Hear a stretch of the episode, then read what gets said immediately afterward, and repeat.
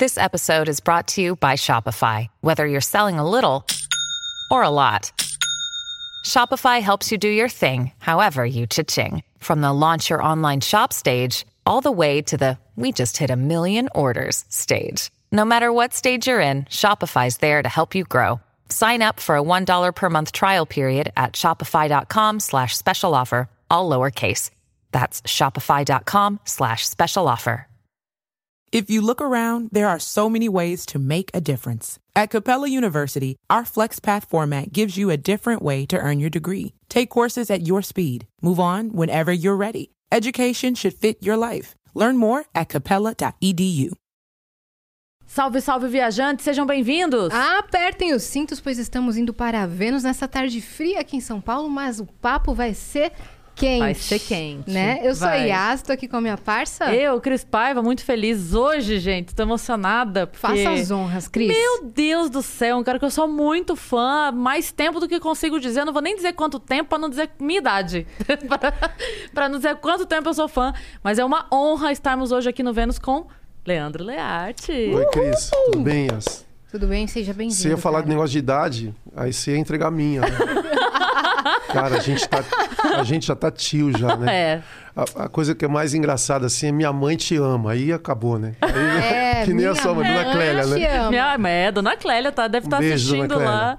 É E o nome da sua mãe? É Marisa. Marisa e Clélia. Isso. Deviam estar aqui no lugar de vocês, né? É. Não, mas eu também sou muito sua fã. Muito, Tá bom. muito. Eu muito. também sou. Você é um ícone da música brasileira, você, é um doido. E gênio e eu tô muito ansiosa por esse papo. Acho que eu tenho mais a idade, assim, próxima do seu filho que É. tá aqui, né? Que eu descobri antes de começar o papo. Vou falar uma coisa que eu fiquei muito feliz. A hora que eu cheguei, ele olhou e falou assim... Você foi DJ da minha festa. Eu falei, fui? Aí eu lembrei especificamente qual festa era na data que era. Que Falei, roupa que ele tava. que roupa lembra? que ele tava, E porque era a achou- fantasia. Ela achou. os- Vocês não estão entendendo. Ela achou o vídeo na festa. Sim, os stories da festa, porque eu gravava todas as festas quando ainda tava rolando os eventos. E aí eu achei o dia específico dos stories, eu filmei ele, falei, a festa do Paulo. Daí eu falei, você falou que seu nome é Leandro? É Paulo Leandro, entendeu? É. Aí agora o nome dele artístico é Lando. Lando. Tá lançando disco e tudo, lançou um EP no- nas plataformas digitais, tá fazendo um trap romântico, é isso? Sério, você tá no trap? R&B, trap. Ah, então Agora tem total, tantos nomes total assim. Yas. Total, eu vou escutar. Você me manda, já lançou? Já lançou e vai lançar um disco cheio agora. Você que produziu? Não, não foi, foi o meu assistente lá, que é o Guilherme, que produz também. Você preferiu Eu, não mixei- produzir? eu só mixei e finalizei. Briga? É, eu só mixei e masterizei, assim, eu, eu gosto de finalizar. O som tá bem legal, é assim, mesmo? curti, é, tá Nossa, bem eu legal. vou escutar mesmo. É total minha vibe, assim. Vou Vocês vão escutar. curtir. Então seja muito bem-vindo, cara. Tudo bem, meninas? Tudo, Tudo bem ótimo. com você? Prazer. Eu não sou é muito de fazer podcast, tô até meio tímido aqui. Cara, Mas eu sou. Eu preciso, eu preciso conversar às vezes, né? Sai pra É. conversar, trocar Mas ideia. é bom, porque a gente, o papo é leve, daqui a pouco você vai esquecer que tem câmera. E aí vai Aí contar já- umas bobagens, aí É, o pessoal tá vai postar as bobagens. Sim, mas não se preocupe quanto a isso, aí tá? vou virar meme. Pode virar, isso é bom. Isso Cara, é bom. assim, é. Virar meme Mas- é bom. É bom que em podcast assim, o cara começa a beber no meio e começa a falar umas coisas, né? É, mas Eu por isso, Por isso que você que tá na água, né? Eu tô aqui na água pra É não correr esse perigo. Eu tava falando outro dia, mais- podcast é mais do que um artista vir aqui divulgar o trabalho dele, vir aqui divulgar alguma coisa que ele tá trabalhando. Sim. É lembrar que a gente pode conversar durante horas e contar. A É. gente abre o microfone e você conta a sua história por, sei lá, duas, três horas, sem, sem limite, sabe? Sim. Então, podcast é muito mais do que só vir divulgar um trampo. É lembrar que a gente também pode conversar. E a, a pessoa, né, por trás do artista, que todo mundo As conhece. histórias por trás é, das coisas, né? É. São, são- de repente são mais legais que as coisas. É. Eu também acho. Eu gosto muito de. Eu sou muito curioso com histórias de pessoas. Nós também. E contar um pouquinho de mim, né? Claro. Se é interessante e tal. Se as pessoas vão, se as pessoas vão gostar, enfim. Com certeza. Estou Com aqui. certeza. Com certeza. Ó, Vocês estão quietas aí, paradas, olhando pra Não, mim. a- tipo, é porque a gente ainda a gente ainda tá assim, como se a gente tivesse acabado de sair do seu show Sim. e entrado no camarim, sabe? tá Assim, tipo, perplexa. Ai, meu Deus. Por- Quantas vezes. É que você não sabe, Leandro. Quantas vezes a Cris comentou que queria sua presença aqui? Quando ela soube que você É tinha mesmo? É marcado. verdade, é sério mesmo. Uhum. Nós É também. verdade. É nós duas, assim, queríamos muito, então a gente tá bem feliz. É Antes de isso. começar o papo, a gente tem alguns recados, fechou? Bora. Se você acessar agora venuspodcast.com.br, você vai poder mandar mensagem pra gente, mandar pergunta pra essa live e fazer sua propaganda também, por que não? A gente tem o limite de 15 mensagens. As primeiras 5 são 200 Sparks, as próximas 5 400 e as últimas 5 são 600 Sparks. E se você quiser anunciar com a gente sua lojinha, loja da sua vizinha, seu Instagram, suas redes sociais, o que você quiser, por 5 mil Sparks, manda lá na plataforma e a gente vai fazer a propaganda, fechou? É isso. E pode ser escrito, áudio ou vídeo, a gente prefere sempre vídeo, porque a carinha aparece aqui É no nosso... tudo quando aparece é o vídeo maravilhoso, aqui, a muito gente fofo. ama. E se você estiver assistindo a gente pela Twitch, você tiver uma conta da Amazon, lembrando sempre que você pode linkar a sua conta da Amazon e aí você vai ganhar um sub grátis por mês e você pode ofertar este sub para algum canal e você vai fazer isso pra gente. Porque sim, porque só a gente tá pedindo mesmo. Exato. Se você quiser ter um canal de cortes do Vênus, nós temos o nosso canal oficial aqui na descrição. Só você clicar que você vai direto pra lá. Mas você pode também criar o seu canal de cortes. Você só tem que seguir uma regra, uma única regra, que é espera esse episódio terminar, finalizar, não solta antes, senão você vai tomar um strike, vai chorar sentado e no banho. Gostei dessa. Muito bom. Agora, a gente não pode começar a receber um convidado, Yas. Desse, Desse porte. Exatamente. E passar uma vergonha de não servir um negocinho para ele comer. Então, Exato. hoje nós temos a participação do nosso parceiro iFood, que tem aí... Eu vou pedir um negocinho aqui pra gente comer. Pedir salgadinho pra fazer um crossover de, de música. Vamos. Pedir um vamos, salgadinho pro Leandro Learte. Vou pedir leandrinhos, então. Leandrinhos. Le- vários leandrinhos. Leandrinho de queijo.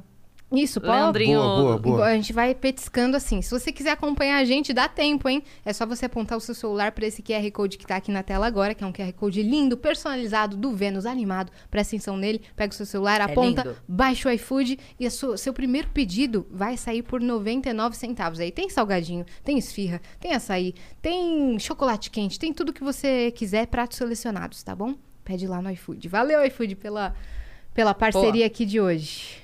Pedir aqui. Valeu. Muito que bem. É, a Vai gente- chegar daqui a pouco? Já Daqui a vai chegar? pouco, Ô, daqui a pouquinho já vai chegar. Aí o papo já fica mais legal. Não é? Já. Aí, deixa eu mostrar um negócio pra vocês aqui, então. Ah, tem uma surpresa. Não acredito. Se liga, Leandro. Caramba! O nosso emblema de hoje, olha que lindo! Olha que legal. Quem fez esse, Vitão? Esse foi o Lipinero. Lipe Lipe Nero, Nero. Valeu, obrigada. Lipe. Seu cavaquinho é assim? É, eu fiz um cavaquinho com esse desenho, que foi do disco Samba Pop Brasil de 98, que foi um disco muito, muito bom, assim, pra, pra gente. E aí eu criei um, um design diferente, porque o cavaquinho é um instrumento muito tradicional, né? Sim. E aí quem, quem vê esse desenho já pensa, já vem que é do Leandro esse cavaco aí. Perfeito. Eu adoro os ilustradores do Vênus porque eles buscam as referências É. muito específicas, assim. Ficou muito Então, legal. Sabe, detalhes. Ficou muito massa. Então, se você quiser resgatar, como é que faz, Cris? Fala aí pra pessoal. É só você entrar no- na plataforma do Flow, do, Do Vênus. do Vênus, né? No venus.com.br você consegue acessar lá e resgatar o emblema. O código desse emblema é Leandro Learte, ok? Lembrando Perfeito. que o Learte tem um H no meio, tá, galera? É, esse é um, é um problema. L-E-H-A-R-T. Esse H aí veio de onde? Cara, esse essa, H essa daí? história vai começar já, então? Já vai Opa! começar. Não, essa- eu dava aula quando eu tinha. Eu fui muito prematuro, assim, com música, né? Com 6, 7 anos de idade, eu já montei uma escola de samba mirim na Parada Inglesa, da Zona Norte de São Paulo. Nossa Vai quebrada, vai. ZN, mano. Tá ligado? Que escola de... Tá ligado, Bruno? Certo, irmão. Certo. Certo, pelo Joe. certo, Joe. Certo, Joe. Não, é é uma escola de samba que eu fundei com. Eu queria ser presidente de escola de samba quando era criança. E aí eu juntava a galera do bairro, a molecada do bairro, e pegava uma folha de papel ao maço, fazia um cabeçalho. Lembra de folha de papel ao maço? Claro. Aí fazia um cabeçalho e saía arrecadando dinheiro para comprar instrumento de escola de samba. E aí, essa primeira fase, eu tinha essa escola de samba, 5, 6 anos, até os 12, e depois eu comecei a tocar cavaquinho, porque um, até eu fiz um, um, um vídeo agora no, no meu Instagram, é, dando um banjo de presente pro Davi, que foi o cara que invadiu minha casa num churrasco nosso, tinha um cavaco, meu pai comprou o cavaco dele, e eu comecei a aprender por causa do Davi. Aí eu, Quantos anos você tinha? eu tinha 12. Meu Deus. Você, gost... Você se apaixonou pelo instrumento? Me apaixonei pelo instrumento e comecei a tocar a partir dali. Meu pai tinha tomado umas geladas no, no nosso churrasco em casa. O Davi chegou com o cavaquinho lá, ele comprou o cavaco e comecei a aprender. E a partir dali, com, depois de dois, três anos, eu estava dando aula em casa. Eu fiz uma. Peguei uma. Um, uma caixa de papelão de calçado, aquela tampa de, de, de, de embalagem de, de calçado, e fiz leciona esse cavaquinho e violão em casa. Assim, coloquei uma placa e comecei a dar aula. E aí uma dessas pessoas que davam aula, que é a dona Margarida, que era uma senhora já de idade, ela falou: pô, você tem jeito de artista. Aí ela me batizou com Learte. Não tinha Learte. Ela que me batizou. Eu tinha 15 anos. A partir dali que eu comecei a me chamar Leandro Learte ali. E as coisas começaram a mudar, assim. Não sei se por causa do nome, mas acho que impulsionado por aquilo também, as coisas começaram a mudar. Então é numerologia, o Learte. Ah, tá. E o Muito H. legal. E o H ela colocou. Ela colocou. Ela colocou esse. Eu não tinha sobrenome artístico, assim, era Leandro só. E aí ela colocou e me batizou. Veio com uma, toda uma análise, assim, na aula, na, na aula seguinte, que eu dava aula de cavaquinho para ela. E ela me batizou e falou: ó, a partir de agora você tem que é, começar a ser chamado com esse nome aqui. Eu tinha 15 anos. Cara, ela que tava loucura. certa. Ela tava certa. Será que resolveu? É, ou, ou, Ajudou, sei lá. ou funcionou pro mundo ou pra você mesmo que se sentiu, que, tipo assim, você tomou posse daquilo e. É, de alguma maneira, acho que deu uma confiança, né? Não sei se mudou alguma coisa. Mas eu, é, ela, me, ela me viu ali, ela viu que eu tinha uma, um futuro para aquilo e falou: eu preciso te dar um sobrenome. Aí foi, analisou meu nome. E eu, dali. eu já achava que era por conta do arte popular, Hum. que depois você colocou Learte, aí você falou, não, Learte sem um H não, vou botar um H, que foi por conta, É, sim, e foi por não, conta do foi- arte popular. Pior é que não. Foi o contrário? O arte É. popular foi por causa. Ou não, não, foi não, uma grande tem nada a ver. Foi uma coincidência. Não, cara. Foi uma coincidência. Não tem nada a ver. O Arte Popular é- era um grupo que eu já tocava, mas que ela não, não colocou, assim. Ela falou que tinha a ver com aquilo que eu fazia, assim. É, aquela sensação que ela tinha de eu, de repente, desconstruir a minha música, de pegar um samba que era muito tradicional. E a Zona Norte sempre foi uma- um lugar de muita pulverização cultural de todas as frentes, assim. Então tinha rock de garagem, tinha black music, tinha hip hop na rua. Em cada, cada ponto é, tinha uma escola de samba perto da minha casa, tipo 10 escolas de samba. é, a cada é, ponto próximo, assim, tinha X9, tinha Tucuruvi, tinha Camisa Verde e Branco. Então, Peruche ali também. Peruche é tudo do lado. Então era tudo pulverizado é, culturalmente, assim, era uma era um caldeirão de um monte de coisa diferente. Ela falou, cara, você vive num lugar em que você tem acesso a muitas coisas diferentes. Então tem que ter arte no seu nome, por isso. E disso daí, você tava dando aula quieto no seu canto, ela falou isso. Em que momento o professor de música virou artista, de fato? Da, da- da- de casa pra fora? E aí a gente, a gente começou a tocar, é, porque foi o seguinte, é, nasceram vários grupos de pagode nos anos 80, só que os grupos de pagode, eles não se oficializaram porque não tinha instrumentos de corda, então era só percussão. Então o cavaquinista eu comecei a aprender e o meu irmão falou, poxa, agora a gente pode montar um grupo profissional. E aí ele, aí ele chamou uma galera e fundou o Arte Popular, porque tinha o cavaquinho para se tornar profissional. e Então eu só tocava três notas, já era com meu irmão. E aí a gente começou a, a fazer um samba ali e eu tocava três notas, todas as músicas. Todo mundo achava que eu tava tocando, não tava tocando nada. Você aprendeu três e E comecei a tocar. E como ninguém ouvia, porque a roda de samba era muito alta e o cavaquinho não- ninguém ouvia, todo mundo achava que eu tava tocando. Mas eu não tava tocando. você fazia a maior pose. Que Fazia uma maravilhoso. pose, fazia uma pose. E no final eu era o, o, o novinho da, da rapaziada, eu tocava por um x-salada, assim, e um refrigerante. E Eu não pra tinha... ele estava incrível. Tava maravilhoso. E todo mundo achava que eu tava arrebentando, mas eu não tava tocando nada. Seu irmão tocava. Meu irmão tocava instrumento de percussão. Todo mundo tocava instrumento de percussão. E eu era o único cavaquinista da roda. Então, eu tornava aquela roda de samba importante. Ela não era. é, Os instrumentos de percussão, todo mundo tocava, mas um cavaquinho no meio da roda, e nossa, aquela roda de samba é muito boa porque tem cavaquinho. Então aquilo se tornava mais profissional. Sim. E a partir dali, ah, olha que coisa, em 85 isso. O, o KLJ e o Ed Rock do Racionais, eles faziam samba com a gente ali, antes de fundar o Racionais. Eles estavam Então, na roda de samba. É, eles eram da Zona Norte, ali, da região do Vila Constança ali, dentre outros músicos ali. Então, do- é, a, a escolha deles fundarem o Racionais e a gente fundar o Arte Popular foi meio no limite da gente, qual que seria a nossa, a nossa, o nosso futuro, assim. Aí eles foram pro rap, a gente foi pro samba.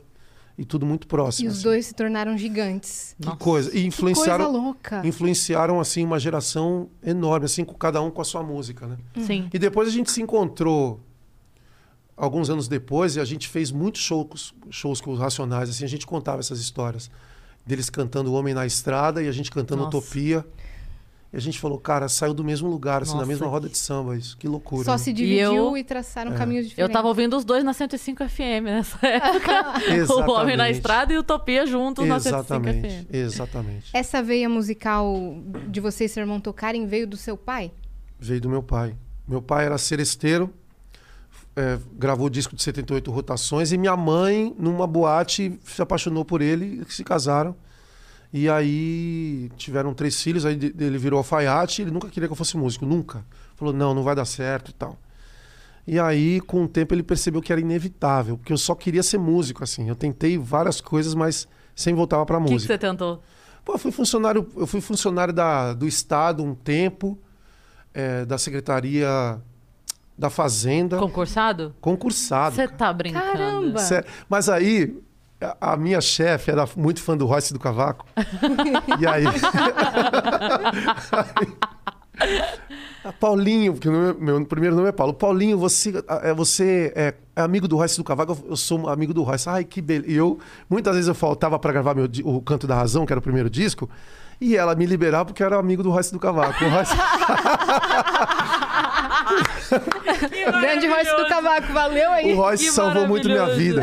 Salvou muito minha vida. Eu falei, um dia eu vou levar a senhora pra conhecer o Royce. Ai, meu filho, não acredito. E várias vezes eu faltei pra gravar o primeiro disco Cando da Razão, porque eu era amigo do Royce do Cavaco. Aí eu O- consegui liberação dela. O Canto da Razão é a música que deu nome pro primeiro disco, é Isso, isso, né? isso, é. Ela, ela foi o primeiro sucesso que arrebentou, assim, porque é uma música lindíssima e emocionante, mas ela. Foi o que levou vocês, o que disparou, ou ainda demorou um pouco? Não, a gente gravou o Canto da Razão, o disco. A história do Canto da Razão é muito louca. Assim, eu tava na, na Secretaria da Fazenda nessa época. E aí eu vendi os tickets de restaurante para poder pagar o disco. assim. Então, é, os vale, vale refeição, ticket de restaurante, eu vendia para pagar o estúdio. E muitas vezes eu saía meio-dia da Secretaria da Fazenda, ia gravar o disco e voltava no outro dia. Aí a minha chefe estava lá, Paulinho, você faltou de novo, mas você vai me levar para ver o Royce do Cavaco. Eu falei, vou, fica tranquilo. Ela viu o Royce do Você Cavaco? levou? Não viu, cara, não viu. Eu devo, isso, Leandro, você deve isso pra ela. eu devo isso até hoje. Vou fazer esse encontro. É isso. E aí, Faça isso. e aí a gente gravou o Canto da Razão com esse dinheiro dos, dos vale-refeições da vida que a gente tinha lá. Onde que e- vocês gravaram? Gravamos num estúdio em que o cara. É um estúdio de publicidade que o cara falou assim: ó, nunca gravei nenhum pagode aqui, mas eu gravei um agora que o cara disse que vai estourar, que é um tal de raça negra. Ah, um tal. Mentira! um tal de raça negra é ótimo. Exatamente. Nesse Foi- estúdio. Nesse estúdio. Foi o Carol. Carol, esse disco. Caroline! É. Meu E aí ele falou, Deus. Tô Pô, muito então- chocada. Foi desse jeito. Aí eu falei, cara, então vai dar certo, porque o Carol tá estourado. Ele não sabia, porque ele Ah, era da já publicidade. tava. Já tá, foi em 93. O Carol já tava estourado. Tipo assim, nunca gravei pagode aqui, nem samba, tá? É. Mas acabei de gravar um pessoal aí, é raça negra, acho É, que vai dar bom. Então vou te gravar também. Foi assim. Eu Foi- tô muito assim. Isso foi foi, muito- final dos anos 80? Foi em 92. 92. 92. Então o pagode tava chegando lá no, no Tava. ápice. Já, já tinha acontecido alguns grupos já, mas a gente tocava numa casa chamada Só Pra Contrariar nos anos 80, em que justamente vem o canto da razão. A gente acompanhou muito a Jovelina Pérola Negra. A Jovelina, pra mim, ela é a maior representante, junto com a Clementina, da música negra brasileira. assim, aquela música negra de raiz mesmo, do, que foi feita nos morros e tal. E ela vinha para São Paulo e a gente que acompanhava ela. Eu, com 15 anos, acompanhei a Jovelina vários shows. assim. E o Canto da Razão, essa história, não sei se eu já contei, mas vou contar agora. Olha. Olha, ó. Exclusivo Vênus. O Canto da Razão, ela é uma segunda versão de uma música da Jovelina chamada Sorriso Aberto. É, foi ruim a beça, mas pensei depressa.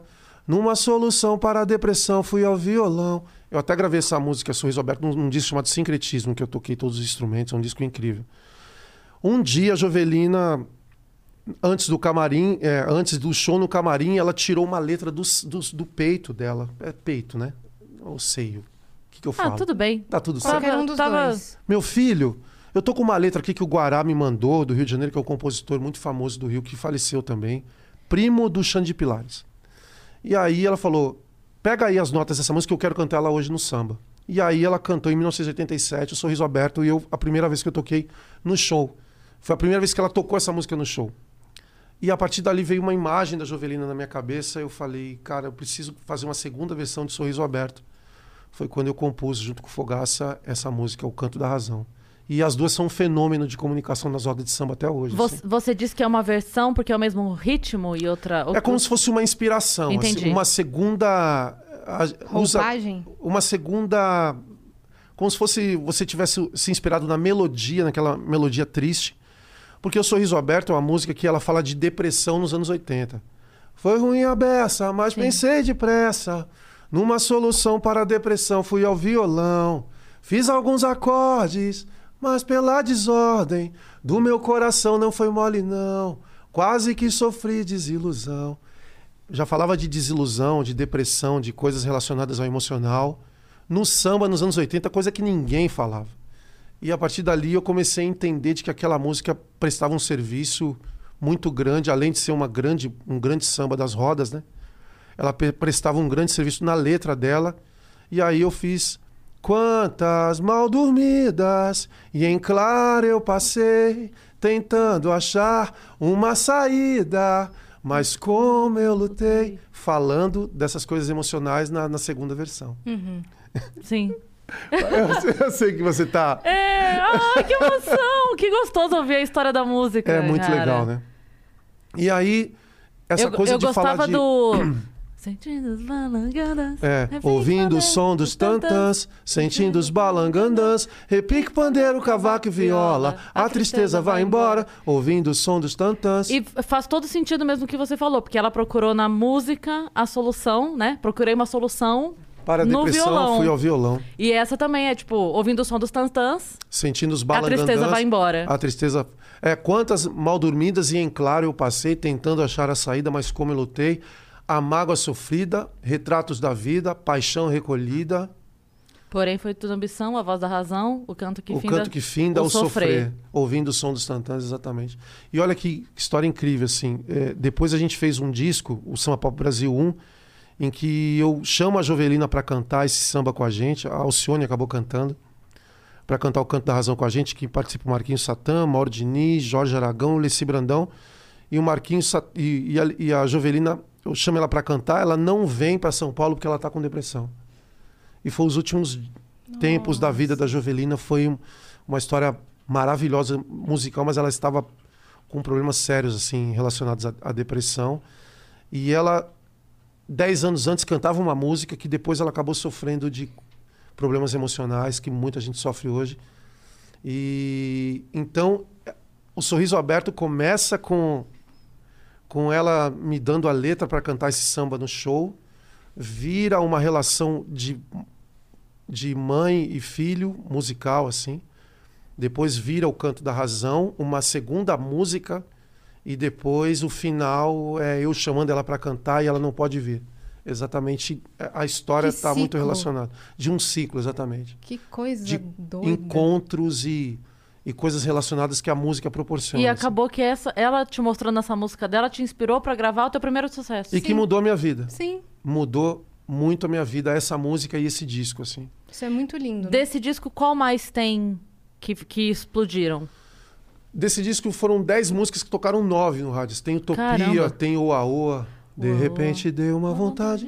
Tem Cris vai Percepção. saber todas, Todas, tá? todas, todas.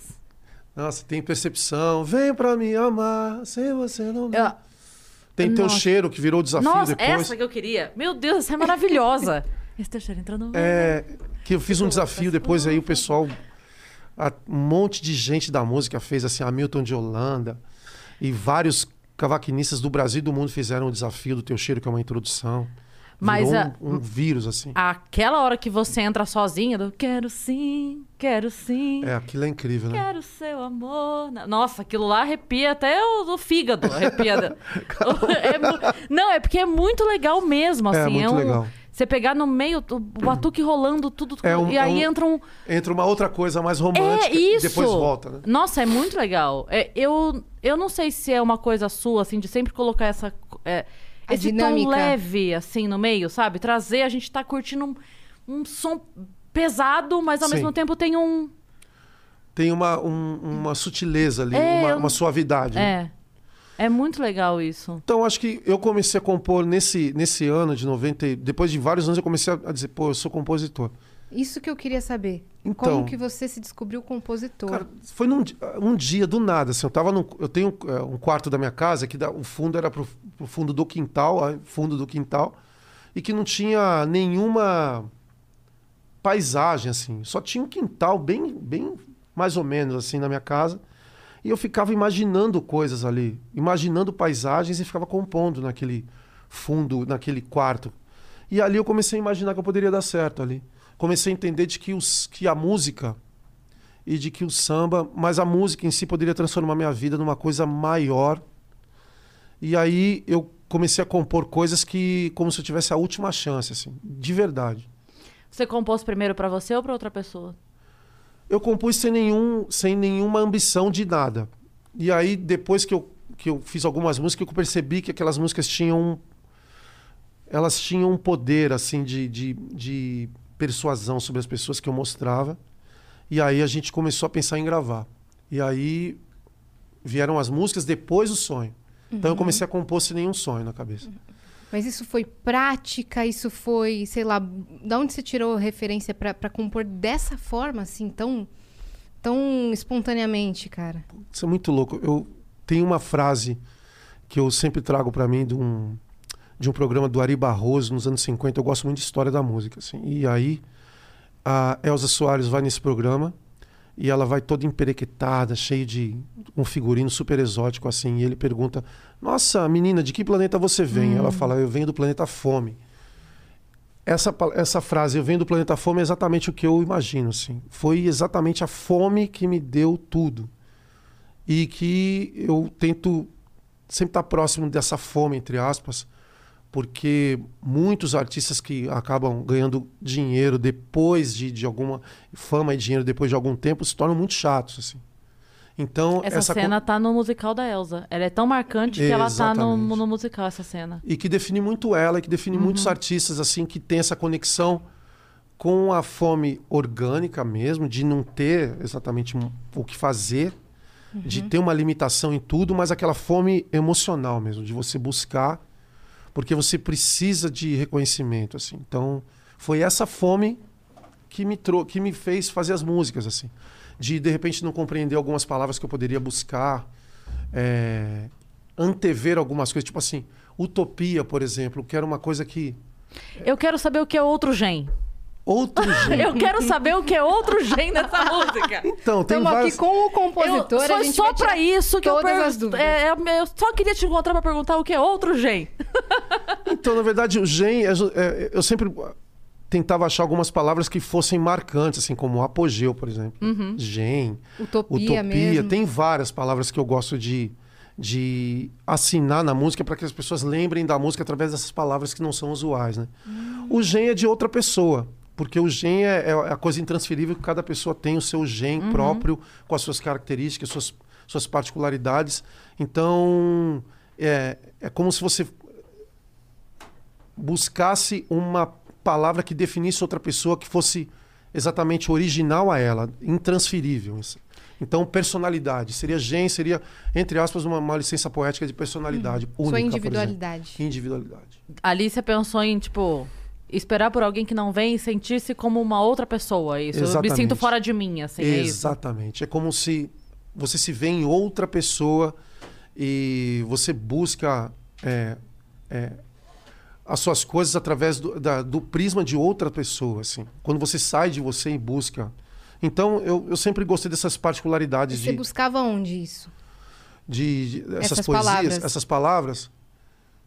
Muitas vezes eu buscava, é, eu via algumas coisas que em, em livros que eu gostava de ler e papos de, de, de coisas que eu costumava ver em TV, em, em, em literatura. Eu gosto muito de literatura também. Mas eu precisava entender como que a comunicação poderia chegar nas pessoas através dessa palavra. Assim, como que eu posso chegar em em pessoas que não têm essa particularidade de ouvir essas palavras e que, e que eu torne essa palavra para ela atrativa, assim. Então, não é só a palavra, é o contexto que é o mais importante, né? E aí eu, através da palavra, as pessoas entendiam o contexto. Por exemplo, tem Sem Abuso, em que eu escrevi a Sem Abuso na, no meio da Guerra do Golfo, assim, vendo os, os, a- os tanques de guerra na televisão, e aí eu falo Bagdá chorando e você na calçada, eu no meu orgulho e você não diz nada, tanta gente no veneno e eu sem você.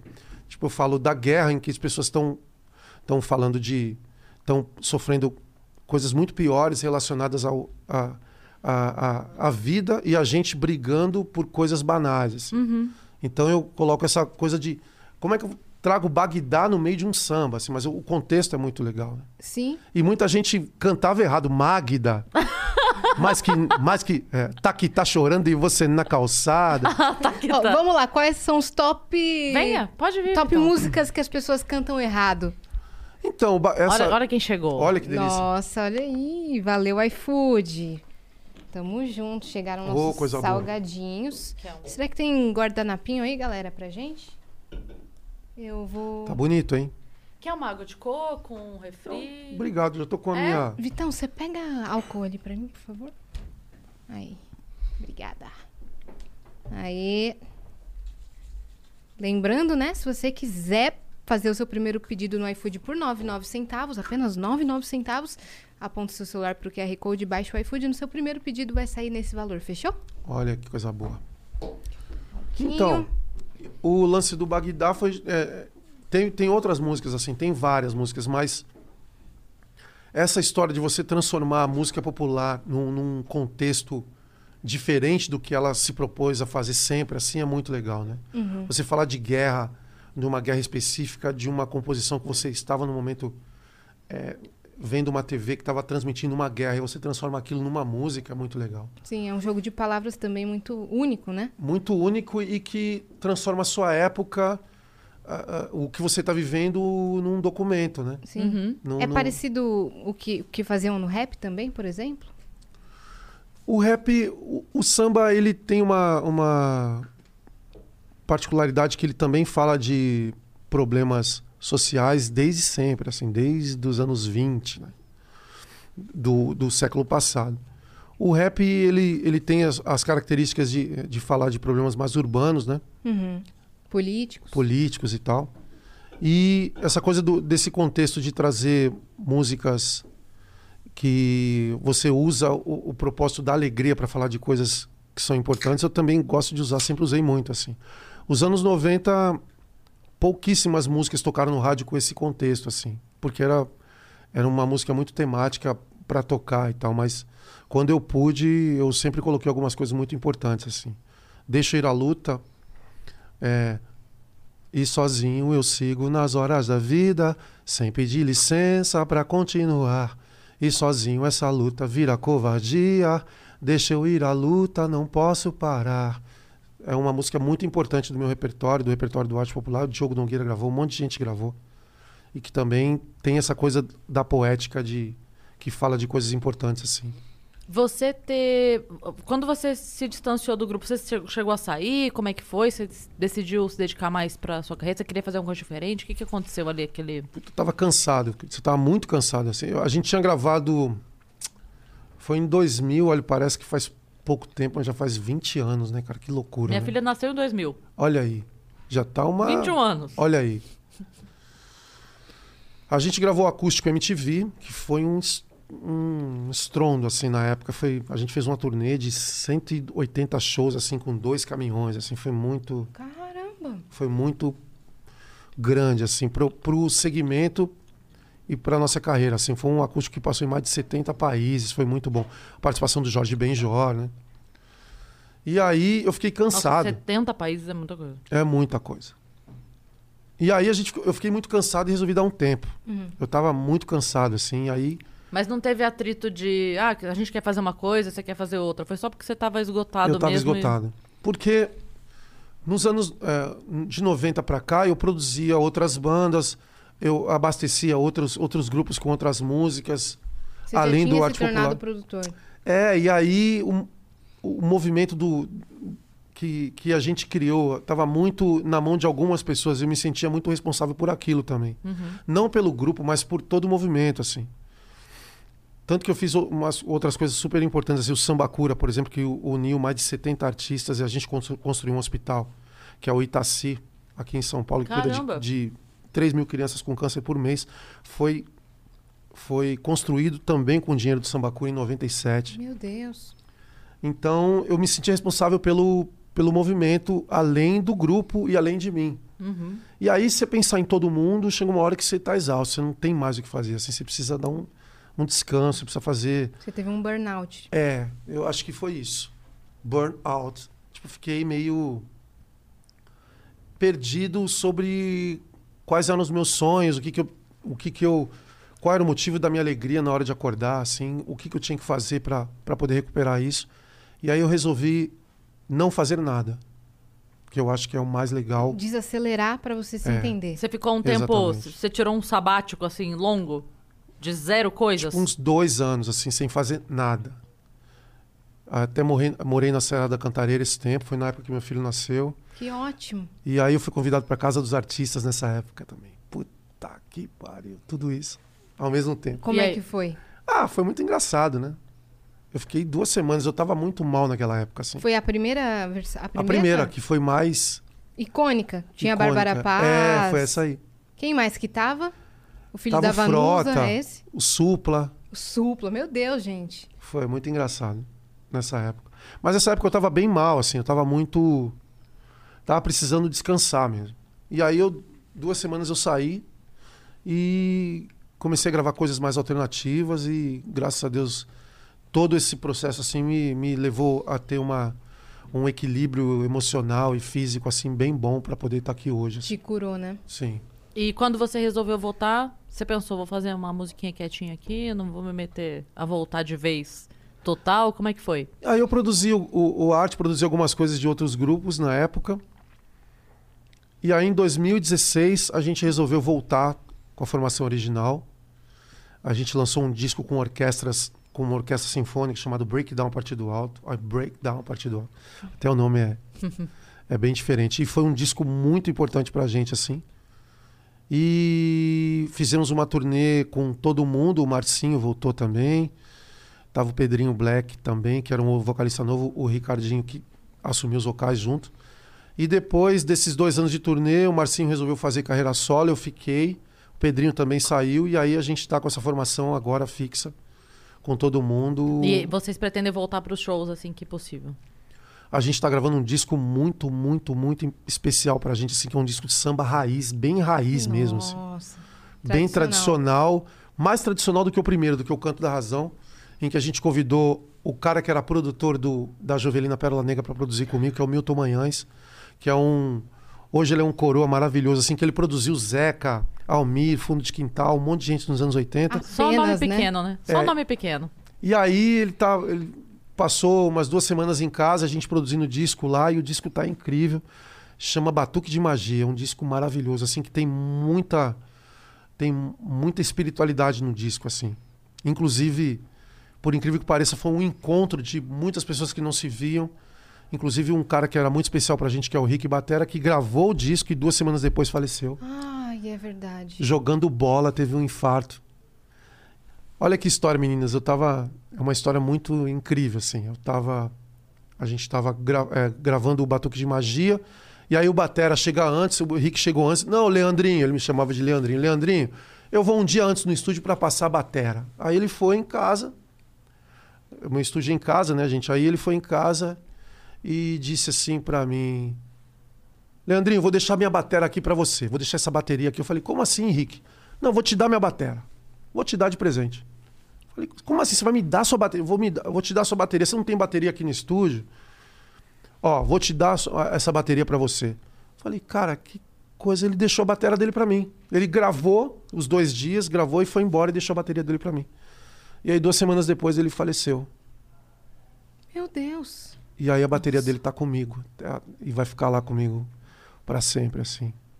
Não sei o que acontece, mas esses encontros são super especiais, super importantes, Sim. porque eles determinam muitas coisas, assim, né? Que, que não estão no nosso controle. Por que, que ele quis me dar a bateria Sim. ali? Não, não, não sei se necessariamente ele sabia que aconteceria alguma coisa com ele. Mas ele mostrou ali o quanto que ele era, que eu era importante para ele, o quanto que ele era, que ele era importante para mim. E ele me deu a ferramenta de trabalho dele de presente, assim. E aí, Nada é por acaso, né? é. E aí, duas semanas depois, ele jogando bola, ele teve um infarto fulminante no jogo e faleceu. E aí, todos os dias que eu tô indo lá no estúdio, eu vejo a bateria dele lá montada e Isso tá foi montada. né? quando? Vai fazer um mês que ele faleceu, né? Nossa, é, tá Dois meses. recente pra caramba. Dois meses. E vocês estão gravando o álbum.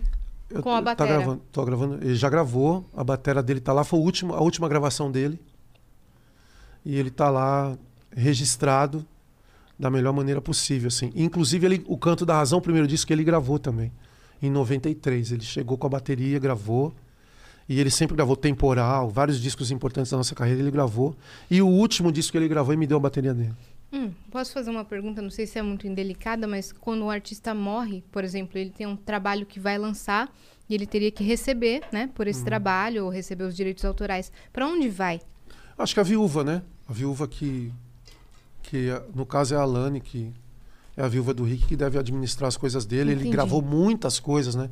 Várias gravações. Ele tocou com o Belo, tocou com os Travessos, ele gravou muita coisa. É um dos bateristas mais importantes da história do- da música brasileira. Sim. assim. Saiu em tudo quanto é lugar quando Saiu ele em tudo quanto é lugar. Até no, no Congresso Nacional, as pessoas falaram dele, assim. Foi muito especial, muito importante. E eu acho que os direitos autorais devem ajudar no, no orçamento da Claro, família. sim. Lógico. Espero que ajude, né? Saquei. Você. Eita. Ô, coisa você. boa. Tudo bem, quero eu uma, fico com essa. uma. Eu fico com essa. Eu quero aqui, aqui caiu. Não, tá doido. O que não mata engorda. Pega uma da caixa. É. Você também tomou um susto nessa pandemia, né? Sim, Você chegou a ficar internado e tudo. Como é que foi isso? meu. Foi É bom, né? bom pra caramba. Bom, degusta o salgadinho É, é, depois. Aproveita aí o salgadinho. A gente tá, tá tudo certo. Bom pra o Leandrinho, o Leandrinho. Ah, aproveita o Le- o Hoje são Leandrinho. Leandrinhos. Não é salgadinho, é Leandrinho. Mas salgado, dá um tempo, hein? Agora é Leandrinho. Beijo não, porque salgado. senão fica até a gente comendo salgado aqui, não dá, né? Hum. Mas salgadinho, você tá gostoso pra caralho, vou te falar. Bom demais, Meu amigo, Qual que era a pergunta tá mesmo? ponto. é, que você ficou, você chegou a ficar internado e tudo. Cara, eu Como é que fiquei- foi isso? Meu, muito louco. Eu fiz um, um projeto que é o Samba Cura Live, que foram 50 artistas no Instagram. Cada um fazia 20 minutos e entregava pro outro no Instagram. Era tipo uma corrente, por causa da pandemia, eu resolvi juntar os artistas para fazer esse evento. E foi o dia inteiro, um monte de gente legal participou, assim, várias pessoas legais. Cada um da sua casa. Cada um da sua casa. O Péricles fechou, mas vários artistas participaram. Foram mais de 50 artistas. Péricles, queremos você aqui. Muito. Pericácio é irmão. E aí, esses 50 artistas eu vi. Olha, eu tô contando essa história pra vocês entenderem. Eu vi esses 50 artistas e chorei nos 50, nas 50 lives, assim. Fiquei muito emocionado porque eu, eu vi que a pandemia ia ser terrível pra gente, assim, pros músicos, né? Principalmente pra quem tá, quem precisa mesmo de trabalhar na sexta e no sábado pra pagar a conta na segunda, assim, ia ser difícil. E aí, depois do Sambacura Live, eu comecei a sentir umas dores nas costas. Isso assim. foi quando? 23 de março do ano passado. Nossa, No- no bem no comecinho. começo. Foi no início. Eu acho que eu fui um dos primeiros a pegar o negócio. Não, mas tinha- eu, eu fechou até o dia 13. Uhum. Tinha o quê? 10 dias? Tinha- é, 10 dias. meu Deus. E eu fiquei muito emocionado e dormi. No outro dia eu acordei com febre e com dores nas costas. Eu falei, caramba, que estranho. Nunca senti isso. E aí, falei, cara, será que eu vou no hospital? Aí todo, aí se liga a TV, não sai de casa, não vai pro hospital. Não vai. Tá lotado, tá não sei o quê. E aí eu fiquei cinco dias mal em casa, assim. Aí quando eu não aguentava mais, eu fui, o médico falou, meu, eu tenho que te internar agora. Porque seu pulmão tá bem mal, assim. Você vai direto pra UTI. Eu fiquei Meu seis dias. Deus. E aí num... minha mãe é uma velhinha maravilhosa de 80 anos de idade. Eu não avisei minha mãe. Minha mãe ligava. E aí, filho, comeu? Eu falei, comi, eu tava na UTI. E aí foi assim. É, Então, eu fiquei na dúvida, quando eu vi essa, essa notícia, eu fiquei na dúvida. Ela sabia que você estava no hospital internado, mas não na UTI, ou ela não sabia nem que você estava no hospital? Não sabia que eu tava doente. Pra não preocupá-la, você não falou? Não falei. Porque foi uma decisão que eu tomei ali na hora para preservar minha mãe, assim. E só sabia, meu filho sabia, meu empresário sabia, meu irmão, três ou quatro pessoas. E aí eu não, não fui entubado nem nada, mas eu fiquei bem mal, assim. E aí, no segundo, no terceiro dia, foi muito engraçado porque as pessoas ficavam brigando no, no, no hospital para poder me atender, assim, que todo mundo era fã. Não, agora você- quem vai atender ele sou eu, você já atendeu ontem. e eu ficava ouvindo assim. Falei, meu Deus, eles estão brigando para poder Me ajudar aqui. trocar o meu avental. que, que coisa mais louca. Eu vou ver isso. ele pelado agora, sai daqui! Alguém pediu pra você cantar? Pediram, sempre pedem, cara. Não, não, não, pera. Sim. Você tava internado e pediu pra você cantar. Sim. Eu sabia Você que a com o resposta ia pulmão ser sim. comprometido. Não, não é todo possível. ferrado. Pediram, eu cantei um pedacinho de. Sempre tinha um. Não, o pior é que é o seguinte, né? Cara, O que, que você escolheu cantar nessa hora? Tô rindo de que não dá nem nervoso pra aqui. respirar. não, é cantar e tirar foto, assim. Eu tirei foto. Ah, não, né? Não é possível isso. É, meu, tem Isso cada dava coisa. um ânimo? Ou... Ah, eu acho engraçado. Eu não sou aquele. Eu não sou, como eu falei pra vocês, eu não sou aquele cara que. que eu acho que, que essa coisa do desejo da pessoa estar perto de você ou querer tirar uma foto. Eu acho que isso é um. Mesmo que sejam em situações delicadas, assim, eu acho que é engraçado, vira engraçado, entendeu? Sim, por isso que a gente tá rindo. Ô, mano, o, o, o, essa do. O enfermeiro chegou. Pô, Leandro, come aí, cara. Você não tá comendo. Tem muita gente que depende de você, irmão. Você é um ídolo nacional, come aí. Eu ficava, cara, eu vou comer, mano, fica tranquilo. o cara me, me Que dava uma fofo, dura. cara, é, mas Uma, uma dura muito fofa, legal, né? Muito, uma é. dura fofa. Tipo, pô, a gente, A gente não pode não te pode te perder. perder. Não, é isso, né? exatamente. Isso é E aí- patrimônio histórico, irmão. Quando você morrer, vai ter nome de rua e tal, mano. Ele que te vai virar falou samba isso? enredo. Não, esse aí ah, foi tá, outro. foi outra pessoa. Vai virar samba enredo, vai ter placa e tudo. E Falei, você assim, meu Deus, tomara que demore, né? Falei, não, vai demorar, mano. Fica tranquilo. Aí eu comia. Graças a Deus, depois eu fiquei super bem, não tive nenhuma sequela nem nada. Mas aí eu fiquei esse tempo todo com medo também em casa, fazendo coisas, criando novas músicas do Batuque de Magia. O Ba- Batuque de Magia, que é esse disco que a gente está gravando, tem metade do disco que é antes do Covid e outra metade pós-Covid. Então as músicas pós-Covid são mais profundas, em que eu falo de coisas que são mais eh, ligadas ao emocional. Então é um disco incrível, assim. Tá maravilhoso. Tá com Você previsão de sair quando? Agora, daqui uns 90 dias. Você acha Acho que você que mudou dezembro. esse, olhar? Você Ah, eu percebe que você muito. mudou assim? Eu acho que eu mudei demais, assim. Principalmente na relação com o presente. Eu, eu, eu sempre vejo essa coisa que que eu, não, que eu não gosto muito da internet, de todo mundo ter a solução para tudo, assim. Tipo, hoje até na, na questão musical, assim, você que está procurando um empresário, ou você que tem um hit, ou você que precisa de um hit para estourar no Spotify, eu tenho a solução. Essa coisa do planejamento de tudo, é, eu, eu deixei isso de lado e comecei a, a- a ver exatamente o aqui e agora. Assim, por exemplo, eu não estou no celular assim quando estou conversando com vocês para respeitar e para curtir o presente, entendeu? Então a gente eu gosto faz isso. eu gosto muito de, de pensar no agora e não planejar demais para não criar muita expectativa assim em relação às coisas. Então eu, eu era eu criava muita expectativa e eu planejava muito. Uhum. E não aproveitava o momento que você tava naquele exato Exatamente. momento. E, é- e aí lá na UTI eu, eu comecei a entender de que nada valia de todo o planejamento que eu fiz, né? Você chegou a ficar desacordado? Não. Você tava consciente o tempo todo? Eu estava consciente com aquele avental maravilhoso. e aí eu, eu dividi o meu dia, esses seis dias na UTI, eu dividia meu dia, tipo, li um, um livro, eh, dava umas caminhadas no meu quartinho em volta da cama, eh, ouvia uma música, eu dividia o meu, meu, meu dia em várias pequenas tarefas que aquilo me deixava maior e aumentando a minha confiança. E E já, aí- já se sabia como tratar nesse período? Não. né? Esse que foi o problema. Não se sabia o que o médico falava. Que ele chegou a falar pra mim, ó, se você se sentir mal, volta pra cá, correndo. Assim, era tipo, Quando você saiu? é, você tá bem, mas a qualquer momento você pode estar ruim de novo. Então, se sentiu falta de ar, vem pra cá correndo.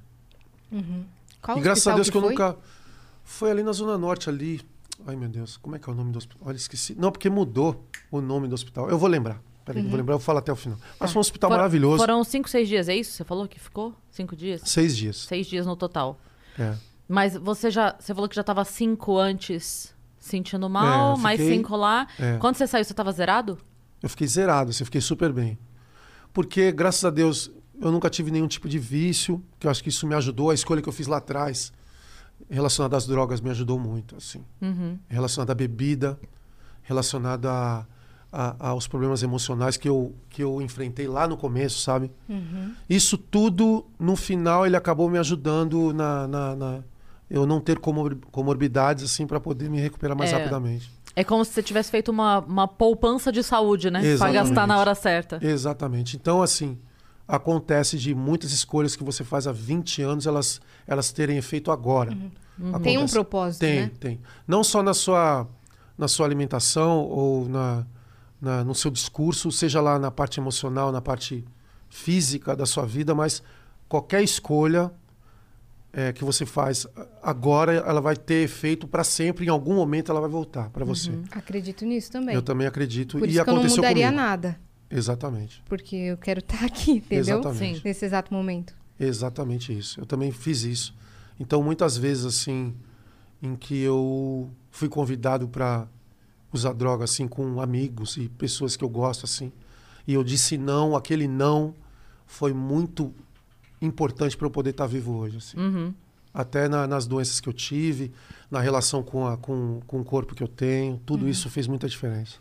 Eu queria saber como foram Tá bom o papo? Tá bom? Muito! Tá ótimo. Meu filho. Ai, caramba, não sei. Se estiver ruim, vocês falam. gente. Você é um gênio, mas a gente não vai ficar te bajulando, Não, não. não bajula não, senão me acostuma mal.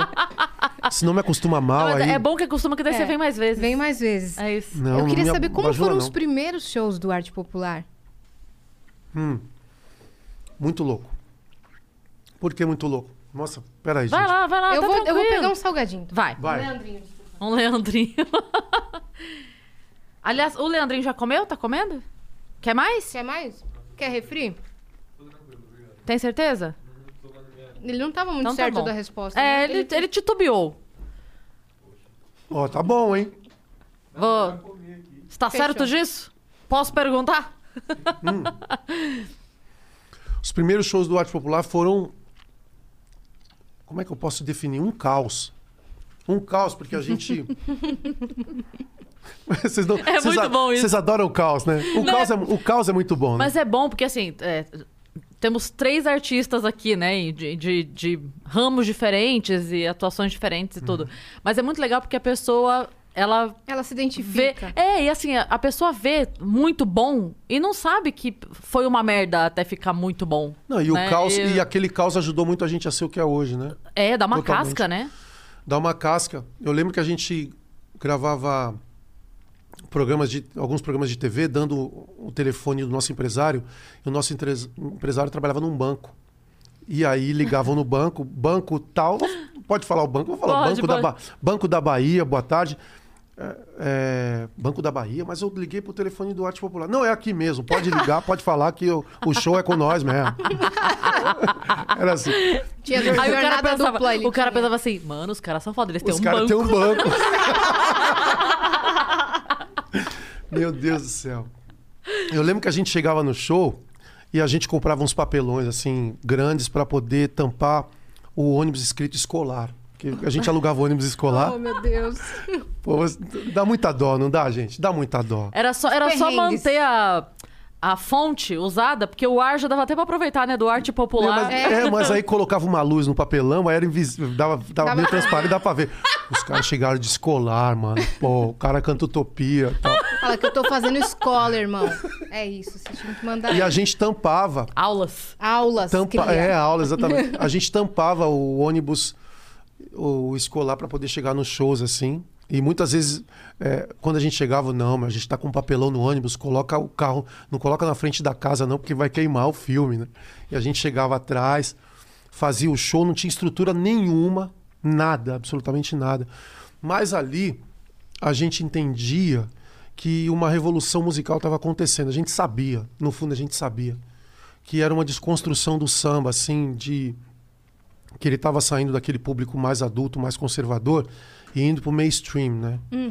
E que, que nunca mais aconteceu. Nem o que está acontecendo hoje com, com os artistas novos de samba, de terem alguns artistas que têm muitas visualizações no Spotify, nem próximo aconteceu o que aconteceu com a gente ali, de ter 50 grupos de pagode tocando no rádio e vendendo como o sertanejo vendeu, vendendo como o forró vendia.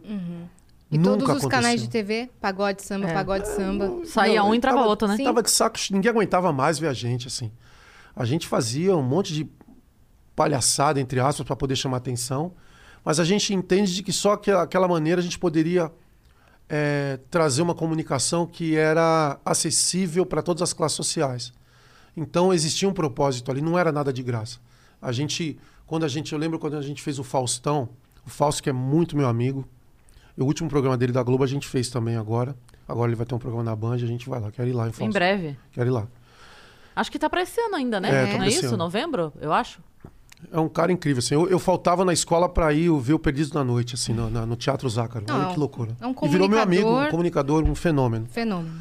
E aí, eu lembro que a primeira vez que a gente foi no Faustão, a gente foi. Não, não foi a primeira vez, a gente foi- acho que é a quarta ou quinta vez que a gente foi falando do movimento Black Power com a Gama Mol. Que a gente foi de Black Power. E aí a gente convidou Tony Tornado. Tony Tornado estava gravando novela e não pôde ir. Aí a gente levou o Nelson Triunfo, que é um cara fantástico, representante da cultura black de São Paulo, assim, o Nelson Triunfo, que foi abraçado pelo James Brown, assim, no show do James Brown do Palmeiras. Olha que, que loucura. Aí a gente fez o Faustão. Eu lembro da gente no camarim, assim, todo mundo de peruca. Eu falei, gente do céu, tomara que a gente esteja certo no que a gente esteja fazendo, porque a gente não sabe o que vai acontecer. Porque não tinha rede social. Imagina todo mundo de peruca, com as roupas dos anos 70, falando do movimento Black Power. E as pessoas não pode- pode- poderiam entender aquilo como uma outra coisa. Se fosse hoje, vocês já estavam cancelados. Eu acho que a gente não faria por medo. É. Não faria por medo. Tipo, a gente teria E, medo era- do e foi uma baita homenagem, né? Sim. Contando uma história bonita, todo mundo ali. Foi uma baita homenagem e foi uma revolução porque a história do Agamamou, ó, até contando... eu- Explica o que, que é. Então, Agamamou, eu fiz essa música na Argentina quando a gente tava gravando Tiquititas. Olha que tudo a ver, não tem nada a ver, né? Quê? É, a gente tá gravando Tiquititas com a Fernanda Souza na Sim, época. a, a, a primeira. É a primeira. Chiquititas É, a gente gravou uns três, uns três capítulos do, do- da Tiquititas, que, a que amare- que era que a amarelinha era uma da, é a trilha sonora do, do- da Tiquititas. É. E aí a gente gravou em Buenos Aires. E aí, antes de dormir, eu ouvi uma música do Jimmy Smith, que era um samba rock. Não sei se você conhece. Deve, Acho tem que que conhecer. a né? Yas tem que vai conhecer. conhecer. Não, é um samba rock do Jimmy Smith chamado é, I Got My Mojo. I Got My Mo- Mojo. Acho que de repente a gente pode tocar um pedacinho dela aí. Não sei se pode por causa de Pode. Lógico que pode. Pode. E eu Pega falei, aí. I got my mojo. Eu falei, cara, I got my mojo. Isso eu lembro que nos bailes de, de samba rock da, que a gente tocava, é, o pessoal sempre cantava essa música do Jimmy Smith. I got my mojo, I got my mo, I got my mo. Tá aí uma palavra legal pra fazer uma música. E aí eu compus I got my mo, Love, Love, Jojo não acredito. inspirado no Jimmy Smith, no I Got My Mojo. E aí essa música, depois a gente convidou o... Olha que coisa de encontro. A gente convidou o Tony Tornado, que fazia parte do movimento Black dos anos 70, fez até a BR3, no- ganhou o festival com a BR3, aí convidamos o Nelson Triunfo. A gente fez milhares de shows com a Gamamou. Vários setores da música brasileira cantavam, o Fernando Abreu cantava, o J Quest cantava, desde do grupo de pagode mais é, humilde no interior, assim, de algum lugar, cantava essa música. A gente abriu novas portas a ponto do, da MTV falar, cara, a Gamamou é uma, é uma ruptura, assim, com essa coisa mais conservadora do samba. Vamos fazer um acústico MTV aqui. Eu falei, caramba. Pela primeira vez, um grupo de música popular vai tocar no Teatro Municipal, que está fazendo 100 anos agora. A Semana da Arte Moderna está fazendo 100 anos. Que eu, agora eu sou diretor do Centro Cultural também, a gente vai falar disso, que é legal a gente falar. Ah, semana de 22, gente. É. E, é, tem... Pausa, parênteses. Tem alguma coisa preparada bem pro ano que vem? Assim, Tem, tem, tem umas coisas legais, assim. Olha aqui. Aí vai, vai surgindo, né? E aí a gente fez no Teatro Municipal, o primeiro grupo de música popular, pela MTV americana, que nunca tinha feito um, um DVD de, de, de samba ou de, de uma música bem regional de um país, assim. Que ano foi exatamente? 2000. Uhum. É, então aconteceram muitas rupturas ali e muitas aberturas para a gente, junto é, do Agamamou com outras tribos assim. Então foi um, um momento muito marcante da Vocês gente, foram a gente a primeira sair banda brasileira a fazer o acústico? a fazer o MTV? acústico MTV de, de, de, de samba, Uhum. né? De samba e ao mesmo tempo é, ligado a uma música regional do país, assim. Então a gente pode pensar em salsa, merengue, em, em cúmbia, outras músicas mais regionais. A gente foi o primeiro representante dessa música mais regional, com uma característica um pouco mais pop. Mas aí a gente fez e aquilo tornou a gente visível para outros lugares que não entendiam o samba como uma cultura do Vocês mainstream. furaram a assim. bolha, né? Furamos a bolha, exatamente. Até o Emicida, meu parceiro Emicida, f- tem um amarelo que é o que é o documentário dele que ele fala que pela primeira vez o, o- uma música popular tá no Teatro Municipal e tal. Não, não Emicida é meu parceiro, mas a gente já fez isso, já tinha feito isso em 2000 já. E foi uma ruptura muito importante para o segmento e para a representatividade de muita coisa que aconteceu depois daquilo. Vocês né? abriram um caminho pra muita gente aí. Muita gente. Hum. Quais eram suas referências na adolescência, assim, musicais mesmo? Putz, tinha tanta coisa. Eu falei, aquele, a Zona Norte foi um caldeirão de, de gente, assim, né? Então, eu estudava em colégio público, Frei Galvão, ali na Zona Norte, na Parada Inglesa, em que no recreio a gente ouvia Legião Urbana, Tempo Perdido, todos os dias quando acordo. E ouvia Jararaca, deita e rola do Amigo Neto. Depois que mataram a jiboia, Jararaca, deita e rola. Eu ficava ouvindo aquilo. Ouvi Andança da Beth Carvalho também, que foi trilha sonora da nossa formatura. Eu ficava ouvindo todas aquelas. Nossa, foi da minha formatura. Foi da sua formatura também? Olha que coisa. No Magistério a gente cantou, todo mundo. É, era era a essa música, da minha música- turma, a gente amava essa música. Essa música é super especial pra mim também. E aí eu ficava com, aquela, com aquele caldeirão de coisas acontecendo, assim. Não. Nos anos 80 teve o rock, que foi muito especial. Teve o samba do fundo de quintal, que trouxe os instrumentos como o banjo, o repique de mão, e trouxe um- um- um- uma rítmica diferente do samba que me fez interessar pelo samba. Tinha o, o movimento da black music dos bailes, que o meu irmão, por exemplo, ouvia Curtis Blow, é, Earth and the Fire com o Andy Gang na minha casa. Tinha o samba mais tradicional, tinha o samba das escolas de samba que viveu o auge nos anos 80 também. Tipo, meu primo era puxador da Vai Vai. Nossa. Então, toda essa todas essas manifestações culturais chegaram na minha cabeça assim, e aí eu percebi que eu poderia usar todas elas e transformar o meu som numa outra coisa. Sim. E aí virou uma outra coisa. Não sei se foi uma, uma ruptura com um samba mais tradicional, mas hoje até os mais tradicionais eles eles gostam do meu trabalho assim, e eu não tenho nenhuma resistência com eles assim, nem eles comigo assim. É muito é, eles sabem que o samba precisava mudar uma linguagem para poder ser acessível e para ser mais longevo. Ele tinha que sair daquela cultura de resistência e virar uma, um- uma coisa mais voltada para o comercial, para o mercado, sem perder as suas, as suas raízes mais importantes. Mas ele precisava ter um, update para ele poder se tornar uma música de, de mercado. Senão, poderia acontecer com o samba que acontece, por exemplo, com a salsa hoje na América Central, que é uma música de folclore praticamente da, de, de alguns países, principalmente de Cuba e alguns países que, que, que fazem essa música. Então a gente precisava transformar essa música, a música mais importante do Brasil, numa cultura de mercado. Senão, daqui a pouco a gente não ia estar no, no- no- fazendo show e quando algum gringo chegasse no aeroporto de Cumbica, a gente tocaria para receber como se fosse a música folclórica do Brasil, entendeu? Isso é ruim? Não, não é ruim, mas não é. É pouco. É pouco pro Perto, samba. perto do que a representatividade do samba tem e perto do que ele representa, assim. Mas a comunidade ouvinte desse samba tradicional criticou vocês quando vocês desviaram um pouquinho do, Muito. do caminho? A gente foi muito criticado, mas muita gente depois entendeu de que era, era importante fazer. Tem até uns, uns, uns mais antigos assim que falam: ah, isso é pagode. Não, aquilo é pagode. O samba é assim. Não, isso é, é uma tremenda é, mensagem simplista. Existe uma coisa muito maior por trás do samba que ele evolui e ele muda de 10 em 10 anos desde 1920. Então ele mudou 10 vezes. Assim. Esse tipo de comportamento de ficar falando isso é que atrasa a evolução do segmento, né? Do gênero musical. É, na verdade, eu, eu sinto pena, assim, de dizer. Até artistas que falam, ah, eu. Não, eu faço samba, não faço pagode, pagode é romântico.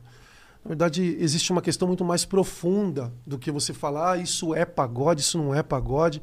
É, colocar no, no, no, no segmento da música cores, né? Tipo, ah, isso é verde, não, é, isso é azul. Não, não é assim.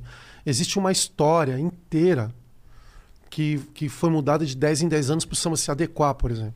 Então, sei lá, vou contar uma história para vocês assim. Tá, tá muito histórico o negócio? Tá muito bom? legal. Não, tá perfeito. É mesmo? É. Não, por exemplo, vou contar duas pequenas histórias, o que aconteceu e exatamente como que reflete hoje, assim. Exatamente em 1920, quando o samba nasceu, o, a, a República surgiu no Brasil logo depois da abolição, e aí a família tradicional portuguesa saiu do, do centro do Rio de Janeiro e aí aquilo virou cortiço. Vários escravos tomaram aqueles lugares.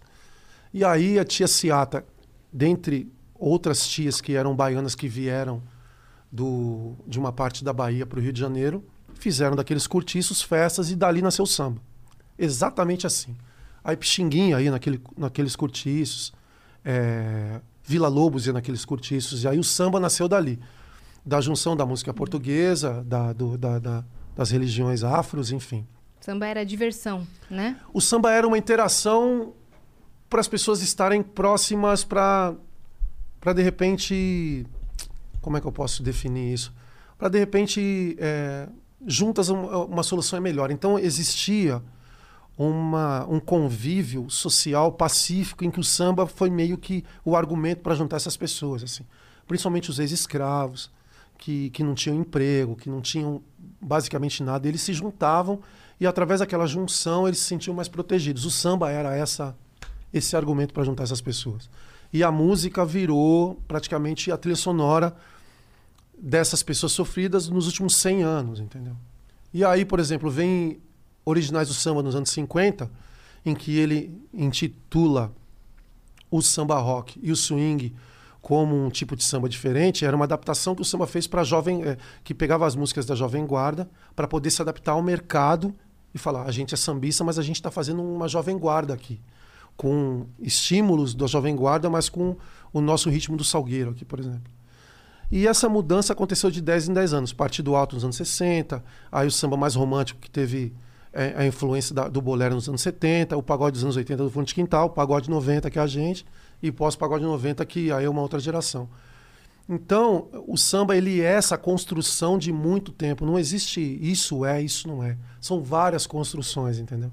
E que as pessoas, quando elas dizem que ah, isso é samba, isso não é samba, isso é pagode, elas não, não entendem essa construção que foi feita durante décadas para se poder chegar hoje, entendeu? Uhum. É só isso. Perfeito. E aí, e aí você, eh, às vezes, dialoga com o samba dos anos 80 porque você não quer entender que 90 é samba. Tudo bem, é uma coisa, preferência tua.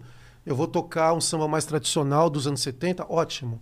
Mas agora dizer que 90 não é samba, que 80 é, que 70 é mais, isso é é menos é, é muito simplista e a pessoa que diz isso não está prestando um serviço bom para os leigos assim Uhum. para que para quem precisa entender que essa é uma história de décadas de construção e que para a gente chegar em 90 existiram outras pessoas que serviram de inspiração para a gente e que isso essa construção é que é mais importante do que ah isso é isso não é entendeu É, tinha uma foi música... legal o que eu falei não Muito, Muito. muito. Ufa.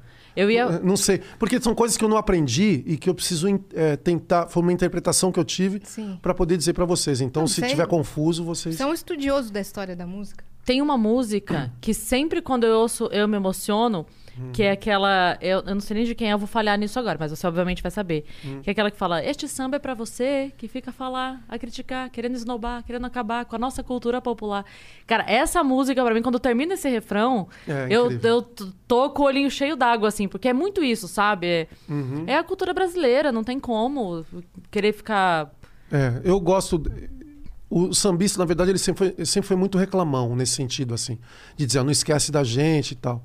Lembro até de um manifesto nos anos 70 do João Nogueira, o Clube do Samba, que ele juntou vários artistas dos anos 70, Clementina, Beth, Clara Nunes, um monte de gente legal, para fazer um, um- um manifesto de resistência à disco music no Brasil. Tava estouradaça. Tipo, tocava muita disco, né? Tocava chique, tocava Earth and the Fire, Chicle Freak. Cool and Gang, um monte de gente que eu adoro. Assim. Earth- é, Earth and the Fire.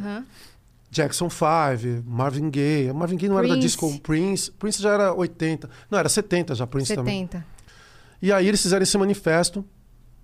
E esse manifesto foi super importante para eles na época. Mas a gente, nos anos 90, em vez de fazer um manifesto contra as músicas que tocavam no rádio, que eram gringas, a gente resolveu se adaptar a elas, assim. Então, quando eu ouvi na primeira vez uma rádio pop colocando Duran Duran, Madonna e arte popular e a gente ganhava eh, na preferência das pessoas, eu falei, tá aí. A gente conseguiu, de alguma maneira, descrever a brasilidade da gente, um, um grupo nascido na Zona Norte de São Paulo, e ao mesmo tempo concorrer com esses caras gigantes e ganhar desses caras, hein? E transformar o samba junto com outras com outras outros artistas importantes, transformar o samba numa coisa de, pô, sou brasileiro, mas eu também toco no rádio. Eu gosto do- de ouvir o pop, eu gosto de Madonna, eu gosto de George Michael, eu gosto de Alanis Morissette, mas o arte popular também eu gosto. Então isso que era mais importante pra gente. De, de transformar essa representatividade realmente numa escolha definitiva ali. E a partir de 90, quando essa escolha aconteceu, a gente vive essa escolha até hoje. Então muitas coisas acontecem até hoje por essas escolhas que a gente desbravou lá nos anos 90.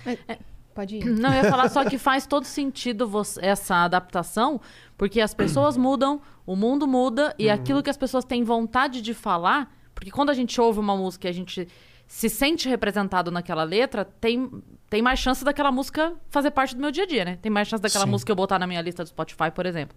Então, não dá pra eu pegar hoje uma música que fala de algo que eu não vivo, que eu não sei, que eu não entendo.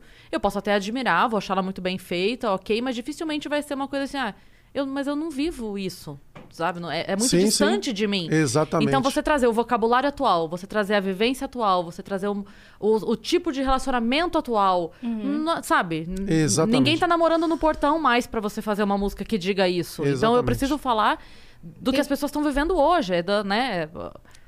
É, eu acho que, assim, me veio uma coisa na cabeça que, ouvindo você falar, Cris, que foi um convite que eu recebi, que até eu, eu passei dois dias na, na, na Berkeley, lá, uma escola de música lá em Boston. Eu também participei de um de uma entrevista, eu nunca falei, né, em Harvard, que era um pessoal que gostava de música brasileira e que me, me entrevistou. Assim, eu nunca, eu nunca divulguei isso, porque eu acho isso uma bobagem, assim. Não é dar entrevista em Harvard não é bobagem, mas mas estou dizendo, eu nunca coloquei isso como uma, um atrativo para mim, assim. E aí eu fui convidado por um senador, na época, um, um, um senador americano na época que tinha, que era muito é, importante com a comunidade brasileira, de, de que a comunidade brasileira tinha um índice de suicídio muito grande nos Estados Unidos. E que a gente tinha que criar escolas de música brasileira, porque através das escolas de música brasileira eles iam é, conectar as pessoas que moram nos Estados Unidos com a cultura do seu local para que elas pudessem se sentir protegidas. E aí eu pensei, cara, isso é um, é um, é um trabalho incrível de pensar. Acabei não aceitando porque eu tive outros, outras coisas importantes no Brasil para fazer, mas o que acontece, assim, a cultura ela é um remédio super essencial na questão emocional, assim, para você saber de onde você veio e para onde você vai, né? Nos Estados Unidos, assim, o cara que vai para lá, ele cria, ele cria uma identidade econômica com o lugar, mas ele não sabe falar inglês direito. E aí ele não é brasileiro, mas ele não é americano e ele vira uma terceira cultura. A partir do momento que ele vira aquela terceira cultura é que ele se descarrega de todas as conexões culturais que ele tem e que ele começa a sofrer. Então, na verdade, o papel que a gente tem de colocar o samba, o pagode no rádio e nos shows é fazer com que a gente não tenha desconexão e que os nossos filhos os nossos, nossos netos, a gente, não tenha desconexão com o nosso país, Nossas raízes. com né? as nossas raízes, que é um fator muito importante de nos proteger quando a gente está triste, por exemplo. De saber de onde a gente veio e para onde a gente vai. Saber qual o cheiro da comida da nossa mãe, de saber qual a relação de afetividade do, da nossa avó quando ela coloca o cobertor na gente para dormir, a música que a gente ouvia quando a gente estava na reunião de domingo com os nossos pais. Isso tudo é cultura e isso é muito importante para salvar gente de muitos problemas emocionais. Assim, a, a relação da pessoa com o seu mundo. Está muito relacionado à cultura, assim. Então, o- quando eu falo de que a gente abriu os caminhos nos anos 90, a gente recebeu um, um pacote muito importante de vários artistas especiais, só que a gente colocou o samba, o pagode, os grupos, que, que, que é o primo de um, o irmão do outro, aquele que é o mais bonitinho, é o vocalista, o menos bonitinho, mas que é o mais talentoso, toca percussão, aquele que é o não tem talento, que não é bonitinho, mas ele tem que estar com a gente, então ele precisa estar e ele é do grupo também. Essa questão de autoestima desses moleques aca- acabou virando uma questão de representatividade no mercado, no país, para transformar isso numa conexão com a nossa cultura. Desperta É memórias isso. afetivas, né? Exatamente. E O que eu ia perguntar aquela hora é se você... Eu acho que agora eu expliquei direitinho. É, a gente captou, explicou bem. Eu ia perguntar se você acha que, o, que faltou o samba conversar com outros gêneros musicais.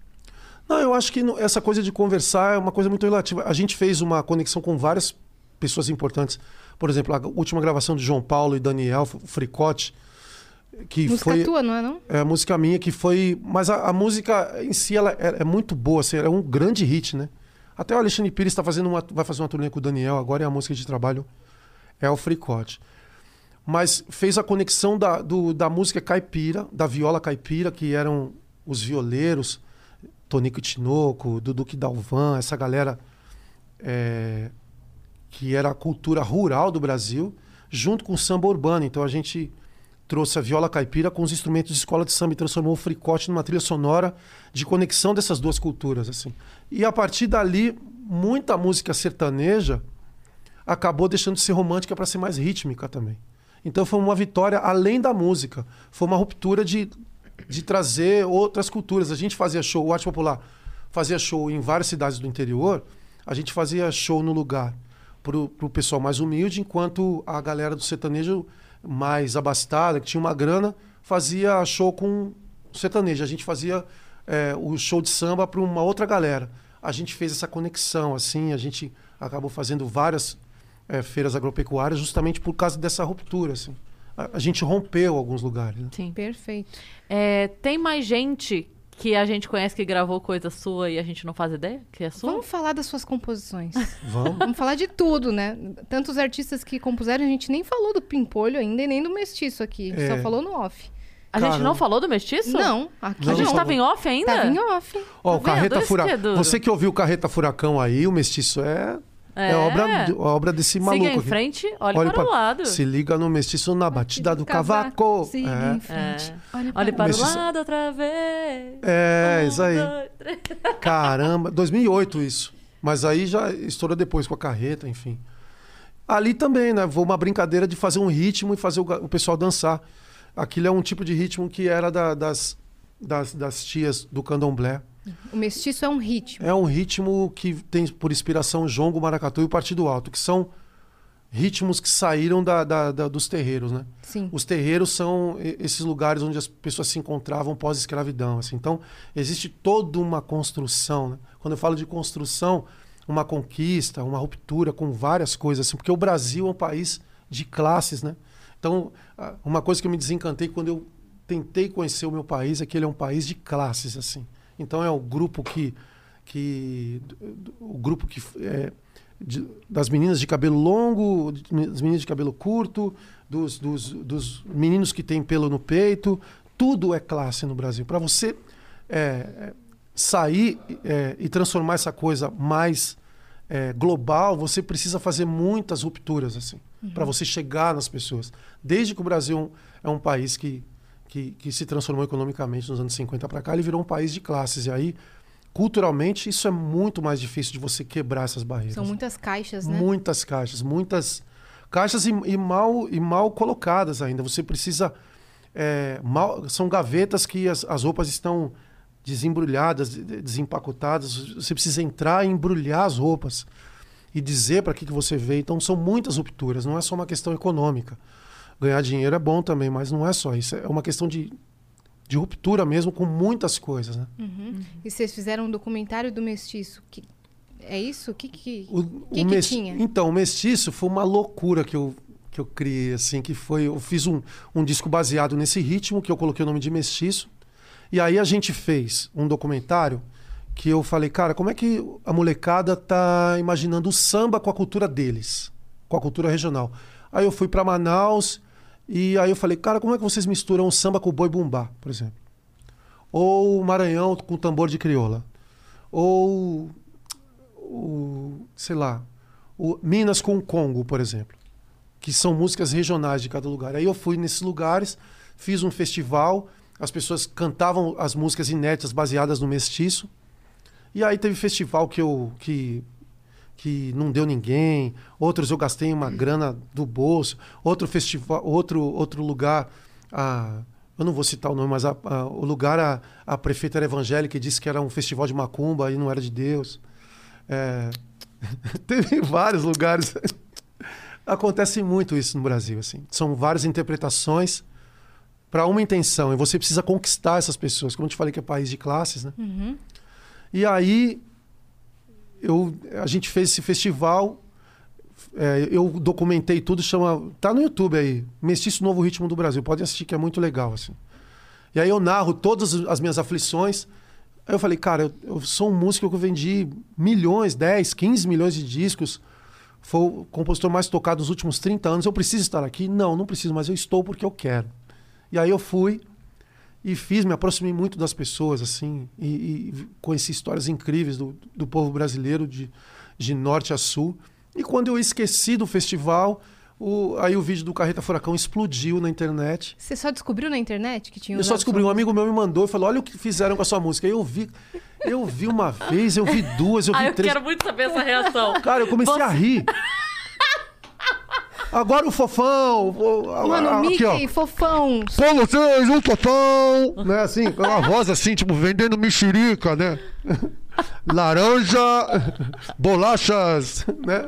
Sim. E aí você viu, no primeiro momento você ficou sem reação. Depois você riu. Eu ri, aí eu vi umas 10 vezes.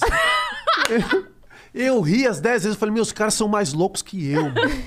Meu Deus, Muito misturam- aleatório. É, porque isso é muito, é, na verdade, é muito tropicalista, assim, é muito, Sim. é muito modernista, né? Você pega os desenhos animados e pega o Chan, do- o Gera Samba, né? E uma música de um- uma música que não é do Chan e, e- e- e o- coloca o Popeye pra dançar que nem a Carla Pérez. Eu falei, cara, os caras são muito loucos. Isso é o mano. combo de despertar a memória afetiva. É. Não, Não, é, não como. tem Pega o Cara, você desenho... colocar o pica-pau pra dançar com uma Carla Pérez, não- eles não colocaram o pica-pau, eles colocaram o Fofão, o Popeye. Quer Foi. despertar suas raízes mais que isso? Cara, isso Carreta é- Furacão nos Estados Unidos já. Exatamente. É isso. Eu achei aquilo uma desconstrução é, muito louca e ao mesmo tempo audaciosa. E, e aquilo explodiu de uma maneira. Cara. Cara, mas eu achei muito louco. Eu vou te falar, tem uns vídeos na internet que são do reacting, né? Que a pessoa bota um vídeo pra pessoa assistir Ah, e ah. grava ela reagindo ao vídeo. Ah. Eu queria muito esse vídeo seu, você reagindo ao Carreta Furacão a primeira vez. Grava. Faz um dele. Não seria mar... É Meu, porque a gente, per- muito- a gente perdeu o ineditismo, É, né? é. Mas aquele momento seu seria impagável. Você entrando em contato com aquilo a primeira vez, assim. Não, eu acho que a primeira vez que eu vi, falei, meu, mas era um. Não era pra isso. Cara fez um Não documentário se eu- super sério. É, super sério, aquele negócio mais cultural. Falei, cara, mas. Aí eu comecei a rir e falei, meu, os caras são bons. cara. Os caras são muito bons. Aí eu, eu vi de novo, eu comecei a rir. Aí vi de novo, eu comecei a rir. Aquela piada que é, tem graça, que entende piada, que sabe como é que é? A piada que você conta duas, três vezes, a pessoa ri três vezes, é porque a piada é boa mesmo. É, né? é. Você já sabe o final dela, sei lá. E aí eu comecei a rir e vi 10, 15 vezes. Eu falei, cara, muito bom isso. Achei de uma coragem e de uma de uma intuição e de uma inocência aquilo, porque a cultura brasileira ela é muito inocente em muitos aspectos assim. Sim. A pessoa está fazendo e não sabe por que fez, entendeu? Ela está fazendo e já era, aceita que é, que é melhor. E eu vi. é, a- não a carreta furacão. Eu, eu conheci a carreta Fura- furacão pessoalmente, Uhum. já. Mas eu ia falar que eu vi é, em ação os personagens dos trenzinhos. Então essa é, cultura em do trenzinho, Fortaleza. é, E, é, o que eles fazem é inacreditável. O trenzinho, foda-se, você não tá nem aí pro trenzinho. Hum. Ah, o trenzinho é muito legal, o trenzinho, mas você, você nem lembra que você tá no trenzinho. Esses caras correndo em volta do trenzinho, ou inclusive usaram um vídeo desse pessoal quando começaram a falar assim: ah, eu- é, não consigo correr de máscara, que eu pego a respiração. Aí pegava o vídeo desses caras, tipo, com Nossa. aquela cabeçona. Fazendo coreografia. corre- É inacreditável o que eles fazem na rua. É, um- é, é uma mistura de, de desenho animado com super-heróis e o Chan e que mais? Eu volto pra carreta furacão virar o esporte olímpico porque a gente ganha. Ninguém no Ganha. mundo vai fazer É Cara, é o que o Brasil fez. Não tem como. E aí a música virou comercial depois e viralizou, enfim. A gente tava falando aqui fora do. antes de entrar, né, ao vivo, que acabou que nessa volta da música, você fez a música, fez todos os festivais, viajou pra caramba, e ela explodiu de verdade na tua vida com, essa, com, essa- com esse retorno, Nossa, né? eu não imaginava onde ela, onde ela chegou, assim. Eu, eu lembro que eu, que eu recebi vídeos, assim, do mundo inteiro, assim, de japonês tocando a música sanfona. Tocando sanfona, o, o mestiço. Eu recebia vídeo da Índia, de chinês, de australiano, de um monte de gente do, que não tinha nada a ver com o Bras- Brasil tocando a música por causa do Carreta Furacão. Maravilhoso. É demais, assim, onde que eles colocaram a música? Se eu tivesse tido essa ideia, não teria acontecido nada. Vou fazer uma música pro Carreta tocar. Não, não, não Não, rola. não. É, é porque a música ela é como água, assim, na parede. Ela vai, ela vai achando os, os caminhos, né? Até ela encontrar os caras em algum momento. E aí eles precisavam de uma música brasileira que, pudesse, que eles pudessem dançar e que tivesse essa conexão com a, com a alegria deles e com aquela coisa engraçada deles dançarem. E aí aquela junção virou o que virou, assim. Uma coisa mais aleatória ainda. Foi nessa época que tava estourada a carreta furacão que eu viralizei na internet. E eu viralizei fazendo imitação. Olha aí. E tinha o Cebolinha, né, que eu imitava. E aí as pessoas enlouquecidas. Canta a música do Mestiço na voz do Cebolinha. E canta. Uma vez eu fiz uma live. Você fez? Aham. Ah, eu quero ver. Pelo Você vai ter que amor de fazer. Deus. Não, vai ter que fazer. Pelo amor Deixa eu de até Deus. comer uma coxinha agora, porque Vai agora lá. vai ficar bom. É assim, ó.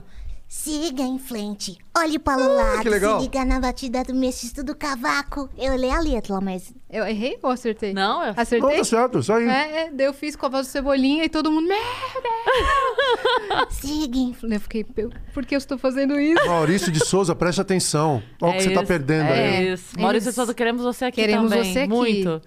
Mas é isso aí, eu fiz é, essa imitação e aí uma coisa mais aleatória ainda, né? Botou Cebolinha nessa e, e foi, bom, foi bom na época. O vídeo rodou bem, principalmente Olha no legal. Twitter. Muito mastão. Te agradeço também. Olha aí, tá vendo? Não, isso é muito legal. E Pimpolho, cara? Então, Pimpolho. Pimpolho Ele foi... existe, né? O Pimpolho. Não, na verdade, assim, até as pessoas falam.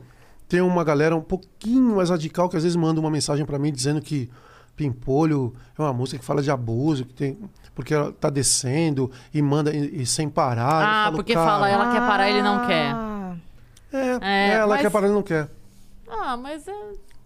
Não, mas isso, na verdade, quando eu fiz esse, esse som, agora foi para foi, foi nos anos foi em 94 a gente vivia numa outra época e existia uma cultura da, da América Central que era uma música pop que era estourado nos anos 90 que era o raga que era o Shabba Ranks Pato Banton uma galera que, que fazia um som do- do- nos anos 90 que, que eu gostava muito de house também então house, House dos anos 80 ou é, 90? 90. Eu conheci o, o Snap. O Snap foi em casa. O pessoal do Snap foi em casa, participou. CNC Music Factory também. Conheço eles. São meus amigos, assim. Olha que doideira, né? Olha que loucura, né? Amigo dos caras de, da cena eletrônica da, da música. Não, muito louco isso. Muito louco. Aí eu fiz esse som e falei, cara, vamos tentar. Porque o, o- existe uma conexão rítmica com a música dos do- da América Central, que é.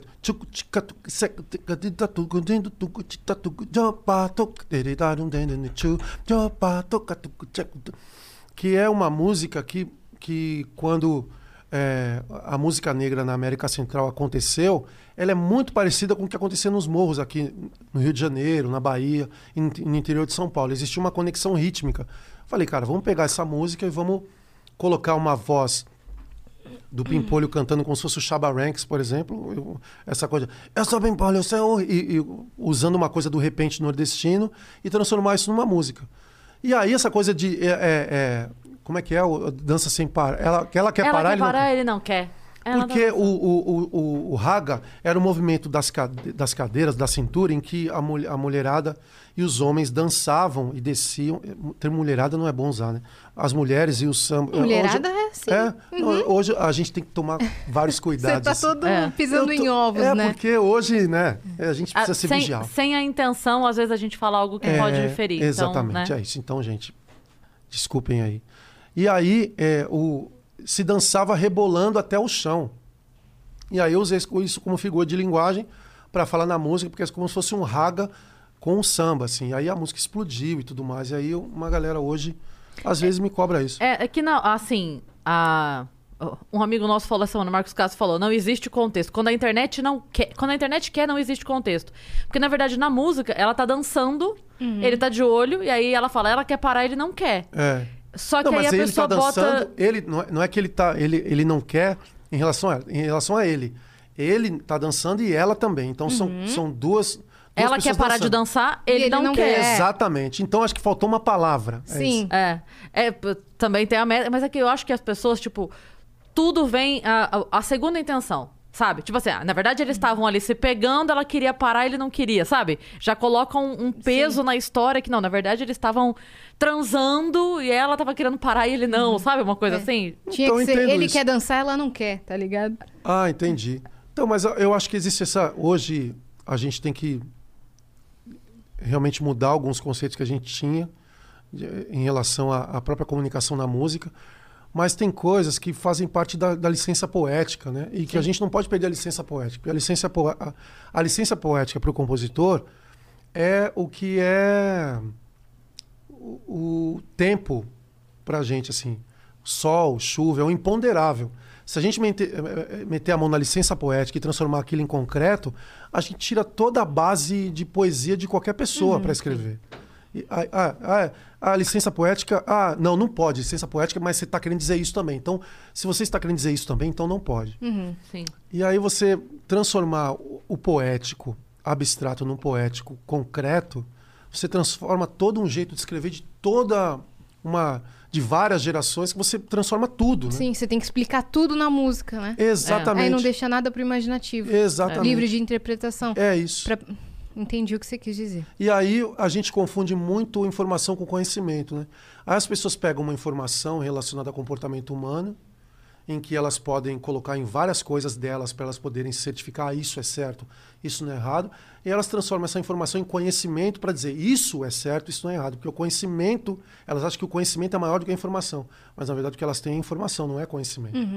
O conhecimento é, ela é uma outra etapa do comportamento humano. A informação você pega e você interpreta. Mas muita gente pega, interpreta e, E diz- aplica. e aplica como se fosse o certo.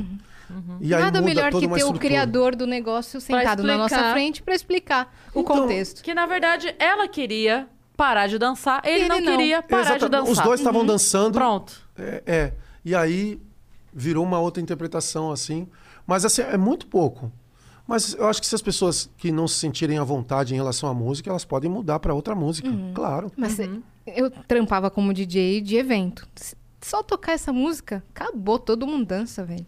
Não Então- tem um que não dança, Sim, não tem um sim. que não dança na pista. Outro dia, sabe quem É. explicou? O, o Bochecha, ele tava explicando no Twitter que é aquela música que ele fala é, seus 12 aninhos permitem somente um olhar. E aí caíram matando em cima dele, Hum. porque como assim uma menina de 12 anos? Ele falou, gente, eu tinha 14 e ela tinha 12. Quando- Essa música, vocês estão entendendo que essa música tem 30 anos. Uhum. Não, é- não é o, não é o Bochecha com 40 anos que fez essa música. Calma aí, eu também... Eu também era um, um adolescente, Sim, né? Então, sim. calma. Mas eu acho que a gente tem que, tem que falar, tem que, tem que trazer de novo essas questões, porque se as pessoas estão cobrando uma, uma, é, uma, uma posição da gente em, rel- em relação à nossa criação, a gente tem que dizer sim. Agora tem gente que realmente aumenta, exagera na interpretação e leva para um outro lugar, assim, né? E cancela a música. Aí cancela, mas aí eu respeito, assim, eu não sou um cara de... de eu não gosto de estar certo, eu gosto de ser feliz, assim. Sabe que outro não dia eu gosto vi- muito de, de, de, de impor as os meus pensamentos. Eu gosto de interpretar a minha vida e, e transformar minha vida num objeto de, de, de troca. Sim. E se eu tô certo ou não é uma Outro outra dia coisa. eu vi um comercial usando uma música extremamente conhecida e na hora que começou a letra eu fiz assim, hã? Ele, tipo assim, eles vão botar essa letra no comercial. E aí, quando chegou no refrão, eles alteraram. E eu achei tão legal que é aquela do Vale o que vier. Ah, vale eu o vi vier. também. Aí, também Só vale dançar homem com homem. Eu também fiquei preocupada nesse Mulher momento. como. Aí eu falei, cara, eles deram um jeito. Eles deram um jeito, eles botaram a música e ainda continua a palavra homem e mulher ali. Eles só Sim. mudaram o também vale. Também vale. Ah, eu e eu isso- achei incrível. Eu também achei falei, legal. Caramba, que lindo que eles fizeram. Eu também acho legal, porque assim, a gente tem que se adaptar ao mundo, não o mundo a gente. É. O artista vive numa bolha de que ele, ah, minha obra ela não pode ser mexida e tal. Não tem que ser mexida assim. Uhum. A gente tem que se adaptar aos tempos, ao comportamento humano.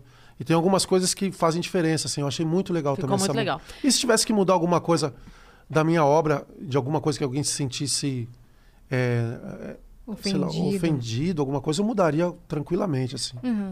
É, e agora, a gente precisa falar de temporal, porque senão eu vou ser deserdada. Eu preciso falar dessa A temporal música. é. Eu preciso contar, É. preciso pedir pra você contar a história dessa música, porque não é, não é que é a música preferida da minha mãe sua, entre as suas músicas. É a música preferida dela, da vida. Da vida. Eu fui num show seu uma vez e aí nessa hora eu tive que gravar essa Gravar música pra e mandar, mandar. pra ela. É, Aí, porque mãe. ela ama essa música. Então, por favor, a história de temporal, como é que é? Onde surgiu? Onde você tava? Quem te inspirou? O que, que foi que aconteceu? Naquele quarto lá que eu falei, que o fundo não Pro acontecia quintal? nada, pro quintal não acontecia nada, eu tinha um violão e uma caneta e um papel, não tinha nem. Era fita cassete na época. E olhando hoje, cara, temporal ela é mais famosa hoje que quando estourou na rádio, assim. É uma coisa. Ela é um fenômeno de comunicação, assim como é, evi- é, evidências no sertanejo, assim. Ela, se- ela transformou a música num outro estágio que, que as pessoas tomaram a música para ela, assim. Então as pessoas cantam como se fossem delas, assim. Então a música não é mais minha há muito tempo, né? Até parece, as pessoas abrem os braços, né? E viram uma outra coisa, assim. Vários artistas regravaram e quanto tempo já faz? 25 anos. Meu Deus. Cara, é E muito no tempo. YouTube, milhões de plays e na- nas plataformas, milhões de streamings, né? Mesmo Muito. depois que foi pro digital. muitas é assim muitos artistas de outros de outros segmentos e o, o próprio os artistas do segmento assim sempre fazem a música temporal é, é o, é o é a música segurança assim quando o samba tá ruim quando o cara canta umas músicas que não tá legal aí, mano o povo tá indo no banheiro, canta temporal. né? Aí o cara tá indo no banheiro, né? faz tempo. O cara já volta. Do... Antes ele não vai nem no banheiro, o cara volta. Segura, né? a festa, né? Não Ah, quebra a Pô, pista. até que enfim, o meu banheiro vai esperar. Ó, a música é responsável por muita infecção urinária desse Exatamente. país. Porque a pessoa volta do Exatamente. banheiro pra ouvir essa música. Você, você vai Exatamente. ter que cantar um pedaço, você me desculpe. Sério? Sério. Eu canto. Se você canto, quiser, sim. claro. Claro que eu canto. Ah, então ótimo. Um pedacinho. Mas já não? Eu não Pode, sei. É? Será que o violão tá afinado? Olha. Eu acho que não, hein? Alguém aqui. Deixa eu ver.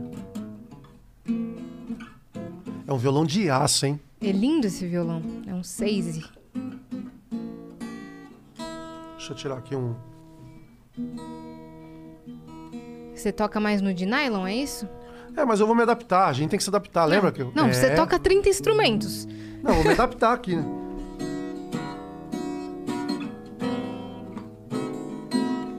Faz tempo que a gente não é aquele mesmo par.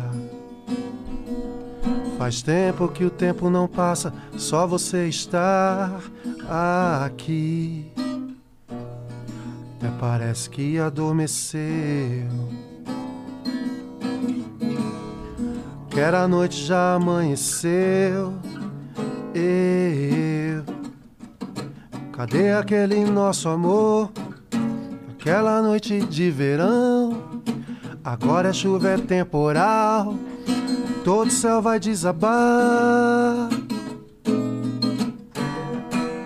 Até parece que o amor não deu.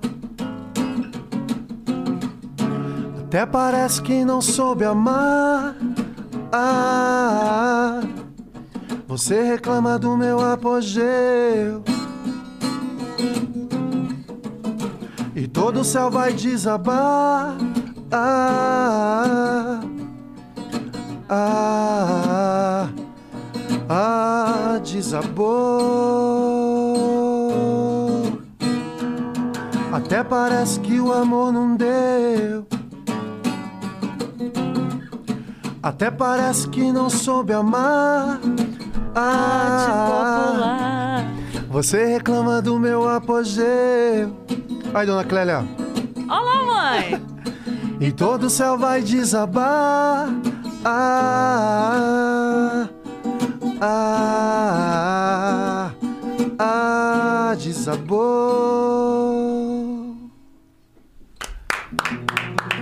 Temporal é atemporal, Incrível. né? É, Cara, essa música... Os seus. O, a- as Ó, eu tentei suas- tocar aqui, me Foi adaptei. incrível. As suas intervenções no meio da música não tem como não decorar com elas. Você decora Ah, é? todas não, as intervenções. quando- quando você faz assim, é, e toda você vai desabar, arte popular. Ah, não tem tá. como. É. A música tem essa parte sua, entendeu? Não tem como. E aí o Você Reclama do Meu Apogeu virou um meme, assim. Muita gente fala dessa palavra por causa da música. A música ficou... a palavra ficou famosa por causa da música, né? Porque a história do, do, do temporal, eu falo... Faz tempo que a gente não é aquele mesmo par. Faz tempo que o tempo não passa, é só você estar. Até parece que o amor não deu. A história, a construção, né? Aham. Até parece. Cantar é difícil. Até parece que o amor não deu. Até parece que não soube amar. O que era noite, o que era noite já amanheceu. Cadê aquele nosso amor daquela noite de verão, onde a gente se conheceu, né? Uhum. Agora a chuva é temporal, relacionada ao comportamento humano, às nossas, aos nossos sentimentos, e todo o céu vai desabar, é tipo final. Acabou. Até parece que o amor não deu, aquilo que eu falei de construção. Até parece que não soube amar, tipo a, a nossa a nossa relação com o amor não, não valeu a pena. Você reclama do meu apogeu, porque sempre numa relação existe alguém que está melhor, tanto financeiramente como emocionalmente, como fisicamente, de saúde, de qualquer coisa. E essa discrepância também atrapalha, porque os dois têm que estar juntos em tudo. É, você reclama do meu apogeu e todo o céu vai desabar. Ah, desabou. Aí a ruptura acontece. Então é como se aquela, aquela diferença entre pessoas de, de- em- do estágio da, de pessoas, tipo, se a mulher ganha uma grana a mais do que o homem, se o homem está com uma saúde melhor, ou se a mulher está emocionalmente melhor, essa diferença atrapalha na relação e transforma a- aquela, aquele lugar melhor da pessoa no apogeu dela e a reclamação do outro. E aí a música ela fala disso, assim, olha que coisa, Sensacional. que coisa, né? Que coisa. Eu acho que as pessoas vão ouvir mais a música agora por causa disso. Não, claro que Tá meu filho tá ali olhando com orgulho ali, ó. É, que- ah, o que a Cris tinha perguntado no início. Hum. Quais artistas que, que cantaram músicas compostas por você? Nossa, muita gente. Por muitos anos você foi o compositor número um a receber Assim, até hoje, direitos autorais, né? o compositor mais regravado nos últimos 30 anos. Assim, de- Caramba. De, temporal tem tipo 500 regravações. assim. Eternamente Nossa. Feliz tem tipo 300. Tem muita coisa, assim, muita coisa que, que foi de trilha sonora de filme. O que que teve de trilha sonora de É. Agora, filme? essa, acho que foi Bom Dia Verônica no Netflix, que foi uma Uhum. sucessão. Sim, uma temporal. série. Uma série incrível. Teve a, a- a Temporal como uma das músicas da série. A Telegrama, Me Liga, foi, foi Ah, trilha sonora da Telegrama. Seleção Brasileira na Nossa, Copa de incrível. 2014. Trilha sonora da Seleção Brasileira na Copa de 2014 Nossa no Brasil. senhora, que honra. É, e, assim, teve outras, assim, várias outras em filme, em comercial, e, regra- e várias regravações de, de, de artistas conhecidos, não conhecidos, enfim. Teve muita gente. E as que você compôs pra outro artista cantar? Então, eu nunca compus assim sobre, enco- sob encomenda. É eu sempre mesmo? fazia música porque eu gostava. E, por incrível que pareça, eu vou dizer uma coisa que eu nunca disse assim: muita coisa que o Arte Popular gravou, alguns artistas não, não queriam, não, não gravaram, e o Arte Popular, eles bancaram a música, assim, bancaram a minha loucura. Eternamente Feliz, por exemplo, quando você passa, eu só vejo você. É uma música que ela foi para uns três grupos na época e ninguém quis. Você tá brincando? Ela é linda. Exatamente. O Exalta. que é porque eu vou ela- contar, eu vou dar um. uma- o Exalta, por exemplo. Eu mandei essa música pro Exalta expõe Samba. eles. O Exalta, meus amigos queridos, Pinha, Pericão, Krigor na época. Eu mandei essa música pro Exalta, o Exalta não gravou. Será que é porque... Porque, tinha música, de repente tinha músicas mais legais lá. O eles final não... não era feliz? Eu acho que é porque a pessoa não ficava com ele no final. Então, eu acho que tem essa coisa do, do, do, do- do- da poesia sempre terminar pro lado bom, nunca terminar pro lado ruim. Então, eu, eu falo na música assim: se as subidas não te cansam, sou eu que te carrego sem você perceber. É uma figura muito bonita de se ver, né? Sim. Uhum. Eu te mostro a verdade do mundo, mas você não é capaz de aceitar a felicidade. Mas se a vida te der alguém melhor que eu, E se o amor vencer todos os preconceitos, que você seja feliz, eternamente feliz. Então, era tipo uma situação, cara, não vou gravar, acho que eu penso assim, não vou gravar uma música que diz que tá bom, eu aceito ser ignorado por você. Tudo bem se você for embora. É, tudo bem E se te você desejo ficar- bem ainda. É, te desejo. Se você ficar com alguém mais bonito do que eu, que, que- que, sei lá, que vai te trazer coisas boas, vai lá e vai ser legal. Cara, eu não posso gravar uma música dessa. Acho que tem que ser alguém que eu vá. Pô, você não me aceita, então dane-se. Então vá, merda. É. Hoje existe essa rebeldia, né? Sim. Do- de, de você tomar a rédea e de tudo e a pessoa, se ela não gostar, que ela que se dane e tal. E, e eu falava de, da aceitação da sua rejeição, que é muito Sim. louco, assim. Eu, tô sendo rejeitado por você, então eu te desejo o dobro. Vai ser feliz e eu vou me reerguer de alguma maneira. É porque essa precisava ser de vocês, entendeu? É. A cada escolha que eles tomaram, combinou. Exatamente. E teve outras coisas, assim, que E tipo... outras que explodiram, que eram suas e, e outra pessoa escolheu Ah, teve uma- droga. Teve uma muito importante do, que o grupo Malícia gravou, que foi o primeiro beijo. Não vou desistir, nem desanimar. Que o pessoal fala que essa música é um coach, né? Parece, co- parece música de coach. Caramba, parece mesmo. Sei que a vida passa se a gente parar de lutar. Não pare de lutar Quem jamais. gravou? Grupo Para Malícia. bobagem, Só pra me esquecer. Seus olhos dizem várias coisas que você não vê. Eu lembro no dia que eu, que eu produzi essa música pro Malícia, a música explodiu, assim, foi o primeiro lugar em vários meses. O presidente da minha gravadora me ligou chorando, quase chorando literalmente. Como que você deu essa música nossa, pra gravadora concorrente? Meu Deus, eu não tô acreditando. Deixa eu tomar mais um gole aqui. Ele tomava um gole de uísque. Não acredito, a música tá explodida. Como é que você não mostrou essa música pra mim? Eu falei, Tinha "Ma- muito isso? tinha muito. Eu guardava as músicas, não mostrava. Porque o, o repertório do arte já estava fechado. Mas essa música não estava no repertório do disco. Eu falei, eu não mostrei. Mas como que você não mostrou? meu Deus?" Mostra todas! E a música estourou com o grupo concorrente de outra gravadora. Ele me ligava chorando. Já aconteceu isso várias vezes. assim. Que incrível. É muito louco, né? É, tem um, um especial do, do Arte Popular que eu acho que tá, tipo, as melhores, alguma coisa assim. E, e tá, primeiro beijo. Mas vocês regravaram? a gente Como gravou que é? depois, no Arte Populocos, agora de 2016. Não, 2018. A gente regravou várias músicas que não eram nossa, que eram de outros artistas, e aí o Arte Popular gravou. Mas essa música é de 95, 96, do grupo Malícia. E aí ia no Gugu, ia no Faustão, aí levava uma garota que ficava pegava na mão dela e ficava olhando. O Wilsinho, ele tinha um cabelo igual ao do Milli Vanilli. Assim, acho que era uma estratégia da gravadora, ele ficava pegava na mão assim, para de tanta bo-", e olhando pra ela, e o pessoal na plateia, "Ah", aquela loucura. E a música Performance. é, e a música até hoje, se a gente canta, é uma loucura, assim. É um outro fenômeno de comunicação, assim, de, de várias décadas, né? Se eu fosse americano, eu, eu viria aqui de helicóptero. Mas como eu sou brasileiro, eu venho de Uber e sou feliz também. E tá tudo Que é- Você certo. tá pensando? diferente, é tá diferente, pensando? Hã? Não, é porque é diferente a valorização, né, do artista. Não, sem dúvida. Eu sou um cara que eu não posso parar de trabalhar, não tenho do que reclamar, não reclamo. Mas hoje, por exemplo, eu sou eu tenho meus trabalhos solo, tenho arte popular e sou diretor do Centro Cultural São Paulo, que é o maior centro cultural da América Latina também. E eu divido a minha vida assim e não reclamo. Todo Centro, dia é uma Centro coisa. Cultural São Paulo da Vergueiro? Exatamente. É mesmo? Eu sou diretor geral, lá vai fazer três Eu meses. amo aquele lugar. Aquele lugar é mágico, é incrível. E é um lugar que eu tenho um- uma, uma relação. Quando eu era office boy nos anos 80, tinha um projeto 6 e meia de música lá em que eu saía é, com o Vulcabras no pé, que era o, o- o modelo, que- o uniforme que a gente usava. Ali na Avenida Paulista, ficava entregando duplicata, pagando um monte de coisa como office boy. Hoje é motoboy, antes era office boy. Né? E aí, às seis e meia, eu ia lá no Centro Cultural, assistir o show que tinha de graça, com o uniforme da empresa. E aí depois eu ia para casa todo feliz, nos anos 80. E hoje eu sou diretor-geral lá.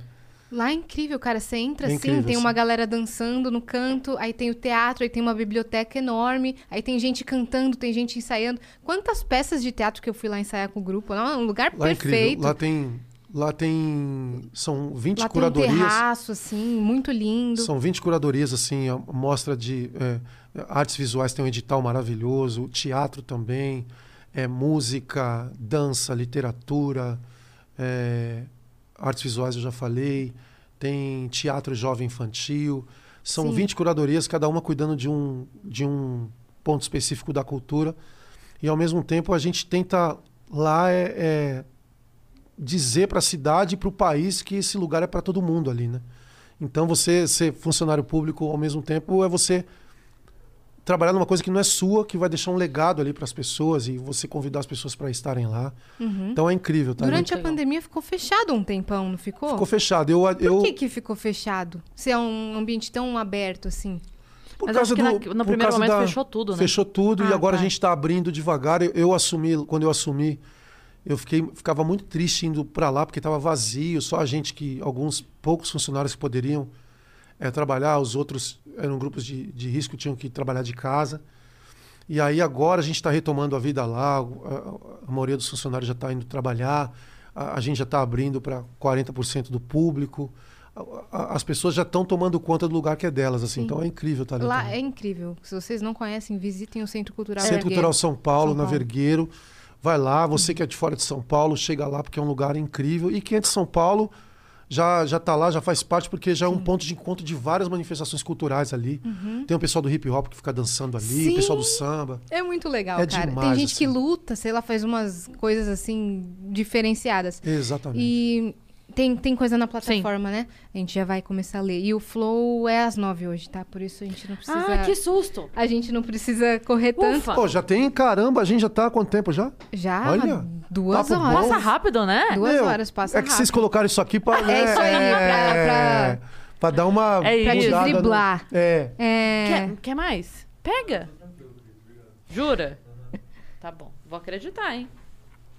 Vamos nessa. Nunca mentiu pra mim, não vai ser hoje, né? Vamos começar? Você quer Porque o começar Vitão ou quer vem, ó? Ó, lá vem o Vitão. Tá nem aí. Esfomeado, Vitão. Então vamos lá. A gente vai é, ler as perguntas que chegaram aqui pela plataforma, porque aí a gente pode fazer elas com o tempo e se elas puxarem outros assuntos, a gente fica com tempo pra falar dos outros assuntos também. Então vamos começar aqui de cima na ordem que chegaram. É o Deva Nelson. Go- já gostei do nome. Deva Nelson. Deva Nelson. Ele é, no- é nos nossos. Deva Nelson. Ah, já- Anota aí pra pôr na música. Deva Já tá. Nelson. É o nome de música. É, né? isso. A Nani existe? Ah, não existiu sim, mas ela era um casinho Foi só- parte, assim. foi só uma- Só um flertezinho, aí virou uma música. A, a música rendeu mais que o caso. Muito mais. Eu acho que teve muita, muita garota batizada de Nani depois da música, assim. Com certeza. Caramba, Com virou- certeza. Muito legal, né? Tem outras também. E eu essa é outra que você faz o Canta Comigo Arte Popular. Sim, sim. É o Caramba, Marcinho que é- faz, o Marcinho que ele que canta Ah, ele que música. fala? É, o Marcinho que fala. Que virou um chavão nosso. Canta, Canta comigo, arte popular. Eu acho muito legal isso. É muito legal.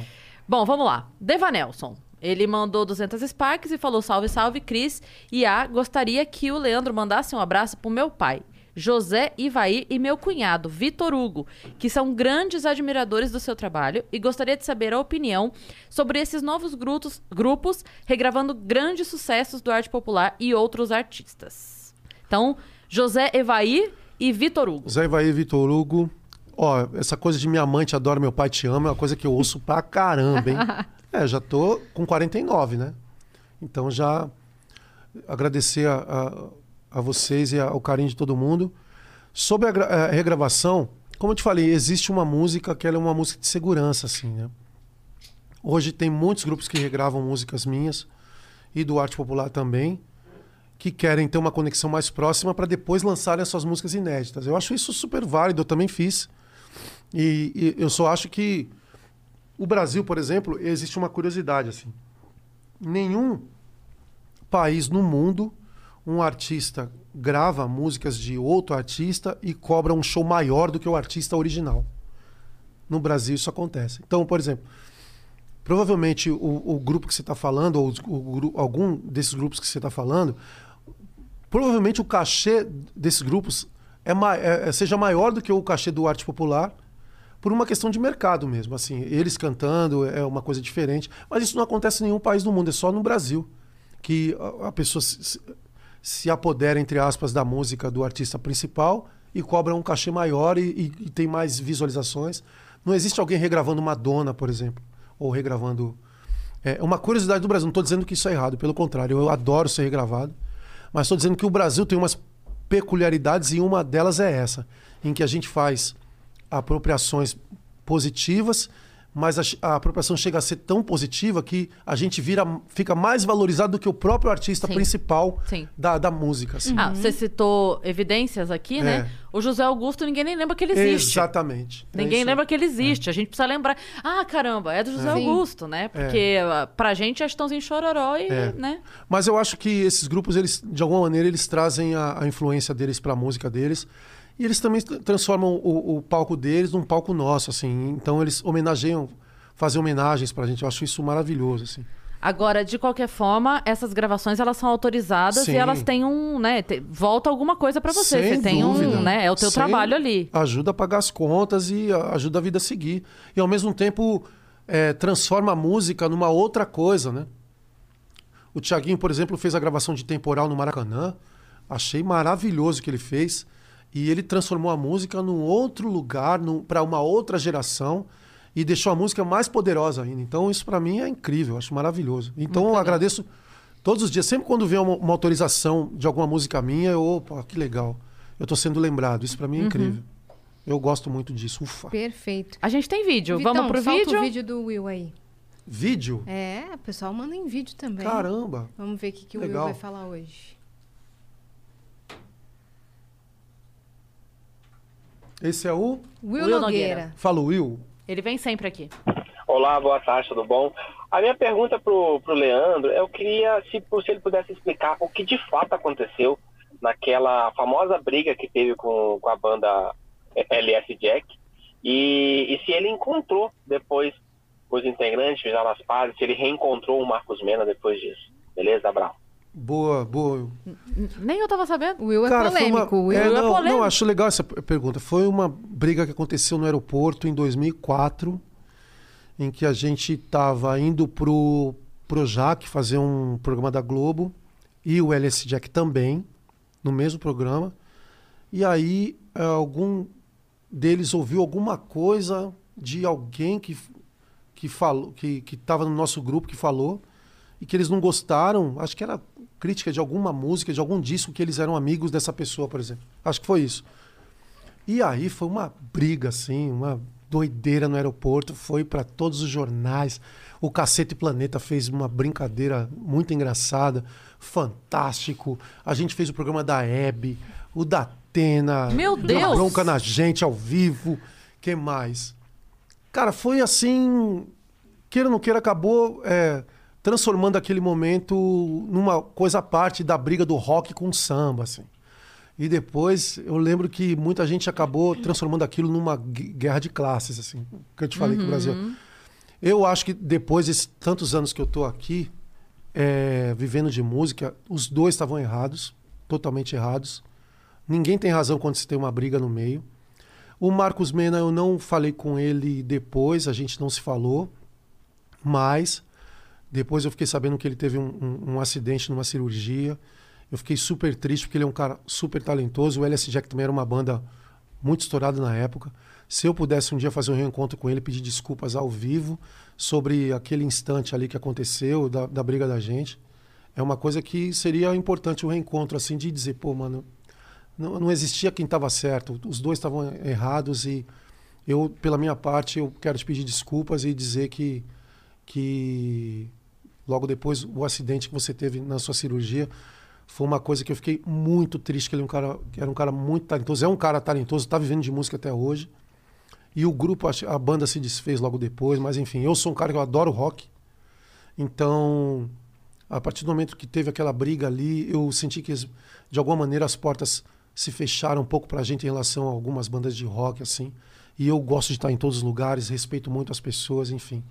Então acho que é o momento da gente dizer depois de alguns anos de que que se eu tivesse a maturidade que eu tenho hoje, a gente teria não entrado na pilha e tinha feito um feat Sim. na época e a gente poderia estar dando risada assim, mas enfim. Isso tem quantos que anos? Tem uns 17, 17 anos. Nossa, muito tempo. 2004, Muito É. tempo. né? A gente é, conversou aqui com o Roman e o Fernando Bahia, que é- eram do Tijuana. Eu faço programa de rádio com eles e eles vieram aqui um dia. E eles contaram a história do Uhum. ah, dia é que verdade. o... Lembrei disso aí. Eles contaram a Eu história também do dia que eles encontraram. é, que eles encontraram, não, que o, que o Marcos Mion tava apresentando Melhores Clips. o piores clipes, e aí o Marcos Leão colocou um clipe deles. E ah, não, ficaram... essa história foi outra. Eu lembrei de uma outra, É. que- do, do acidente dele, do menino. Ah, sim, sim. que não. eu tava lá, eu vi. Na ilha acidente. da Xuxa? Você tava tava lá? na ilha. Não, eu tava na Você frente. quase viu o Romão morrendo? Não, eu tava junto com o Pimpolho, assim, a gente tava no mar, na areia. Que rolê. vendo uma- aquela paisagem do, do, do um i- numa ilha da Xuxa lá que a gente gravou o programa. De repente, ele passa com um jet ski assim, na minha frente, pá, explode o jet ski assim. Eu falo, cara, eu tô na televisão, eu tô ao vivo. Eu pensei que fosse cena de filme. E aí ele tinha sofrido aquele acidente, Sim. foi de helicóptero. Abriu, supercílio. E depois eu não consegui mais falar com ele, assim, a gente não viu mais, depois eu vi que ele virou um comentarista e tal. Super respeitado. Caramba, foi uma cena que então, eu vi. Eu, eu faço o programa lá da rádio com ele. Eles vieram aqui, eles contaram um dia que o Marcos Mion colocou um clipe do Tijuana no Piores Clips. Ah. E detonou o clipe. E ele ficou puto. Por quê? Ele falou assim, cara, garoteei, garoteei, não tem como. A gente era tudo É. jovenzinho e tal. E aí que ele encontrou o Marcos Mion, foi tirar satisfação e quase deu briga e tal. E aí ele falou, por sorte, eu pude encontrar ele de novo depois. Pra falar, cara, eu fui infantil. Idiota, né? Relaxa, se eu tivesse. É o que você falou, se eu tivesse a maturidade que eu tenho hoje, aquilo Ah. jamais teria acontecido. Jamais. Era um programa, era uma zoeira, e aquilo me doeu na época, jamais hoje teria sido. Então eu acho muito legal você dizer assim, cara. é- é- Era bastava eu ter a cabeça que eu tenho É. hoje que aquilo jamais teria acontecido. Acho que a gente fica, a gente fica um pouco dono. uma- existe uma soberba no artista, assim, quando ele está em notoriedade, que ele acha que, ele, que as coisas que ele faz não são passageiras, que são atemporais. Que tudo não vai passar. O dinheiro não vai passar, a fama não vai passar, e tudo que ele fizer, as pessoas vão dar razão a ele, entendeu? E aí a gente, com aquela situação, sem saber como lidar, se aquilo houve preconceito, se não houve, se aquilo foi uma intolerância em relação ao nosso ritmo, ou se a gente foi intolerante a eles, olhando tudo isso de longe agora, falo, cara, foi uma tremenda bobagem em que eh, se a gente tivesse eh, feito uma outra conexão ali, a gente poderia ter, poderia ter tirado muitos frutos positivos e ao mesmo tempo não criar nenhum tipo de guerra de classes no Brasil, porque o Brasil ele é um país dividido em pequenos países assim. E quanto mais classe você tem, menos união você consegue fazer. Assim, uma coisa que eu que eu li num livro que eu acho muito importante dizer assim, é, tem um livro chamado A História das Escolas de Samba do Rio de Janeiro, que é do Sérgio Cabral Pai, em que em um trecho ele pega todo aquele, aquele exército de ex-escravos do Brasil, e aí as escolas de samba no Rio de Janeiro e em São Paulo nascem desse exército da, dos ex-escravos, e aí o governo, para controlar essas pessoas, transforma essas escolas em grêmios recreativos. Transforma em pequenos exércitos, porque quanto mais classes separadas eles são, mais inofensivos eles são, entendeu? Então, quanto mais classes a gente se representa, mais inofensivos a gente é. Né? Sim, que a gente fica brigando entre a gente não briga É. com quem precisa brigar. Veio essa imagem, assim. Veio justamente essa imagem daquele, daqueles 5 milhões de escravos que o Brasil é, escravizou desde do século XVI, XVII e tal.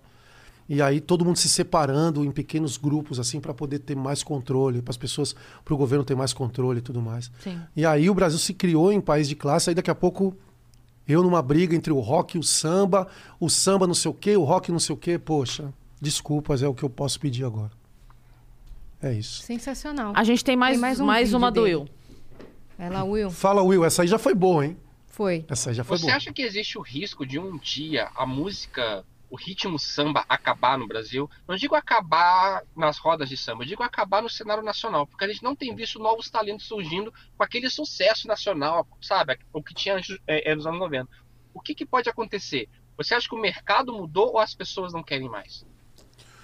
Essa pergunta é muito boa e, e eu tenho uma, uma resposta até triste para dizer. Eu acho que acaba sim, acho que o samba pode acabar, porque hoje o principal retrato da, da, do mercado é a desconexão dos jovens, dos, do, por exemplo, do meu filho, do meu neto, com as raízes brasileiras. Eu não sou nenhum tipo de. não sou conservador. Ah, não. De- quando eu falo desconexão, é de onde você veio e para onde você vai.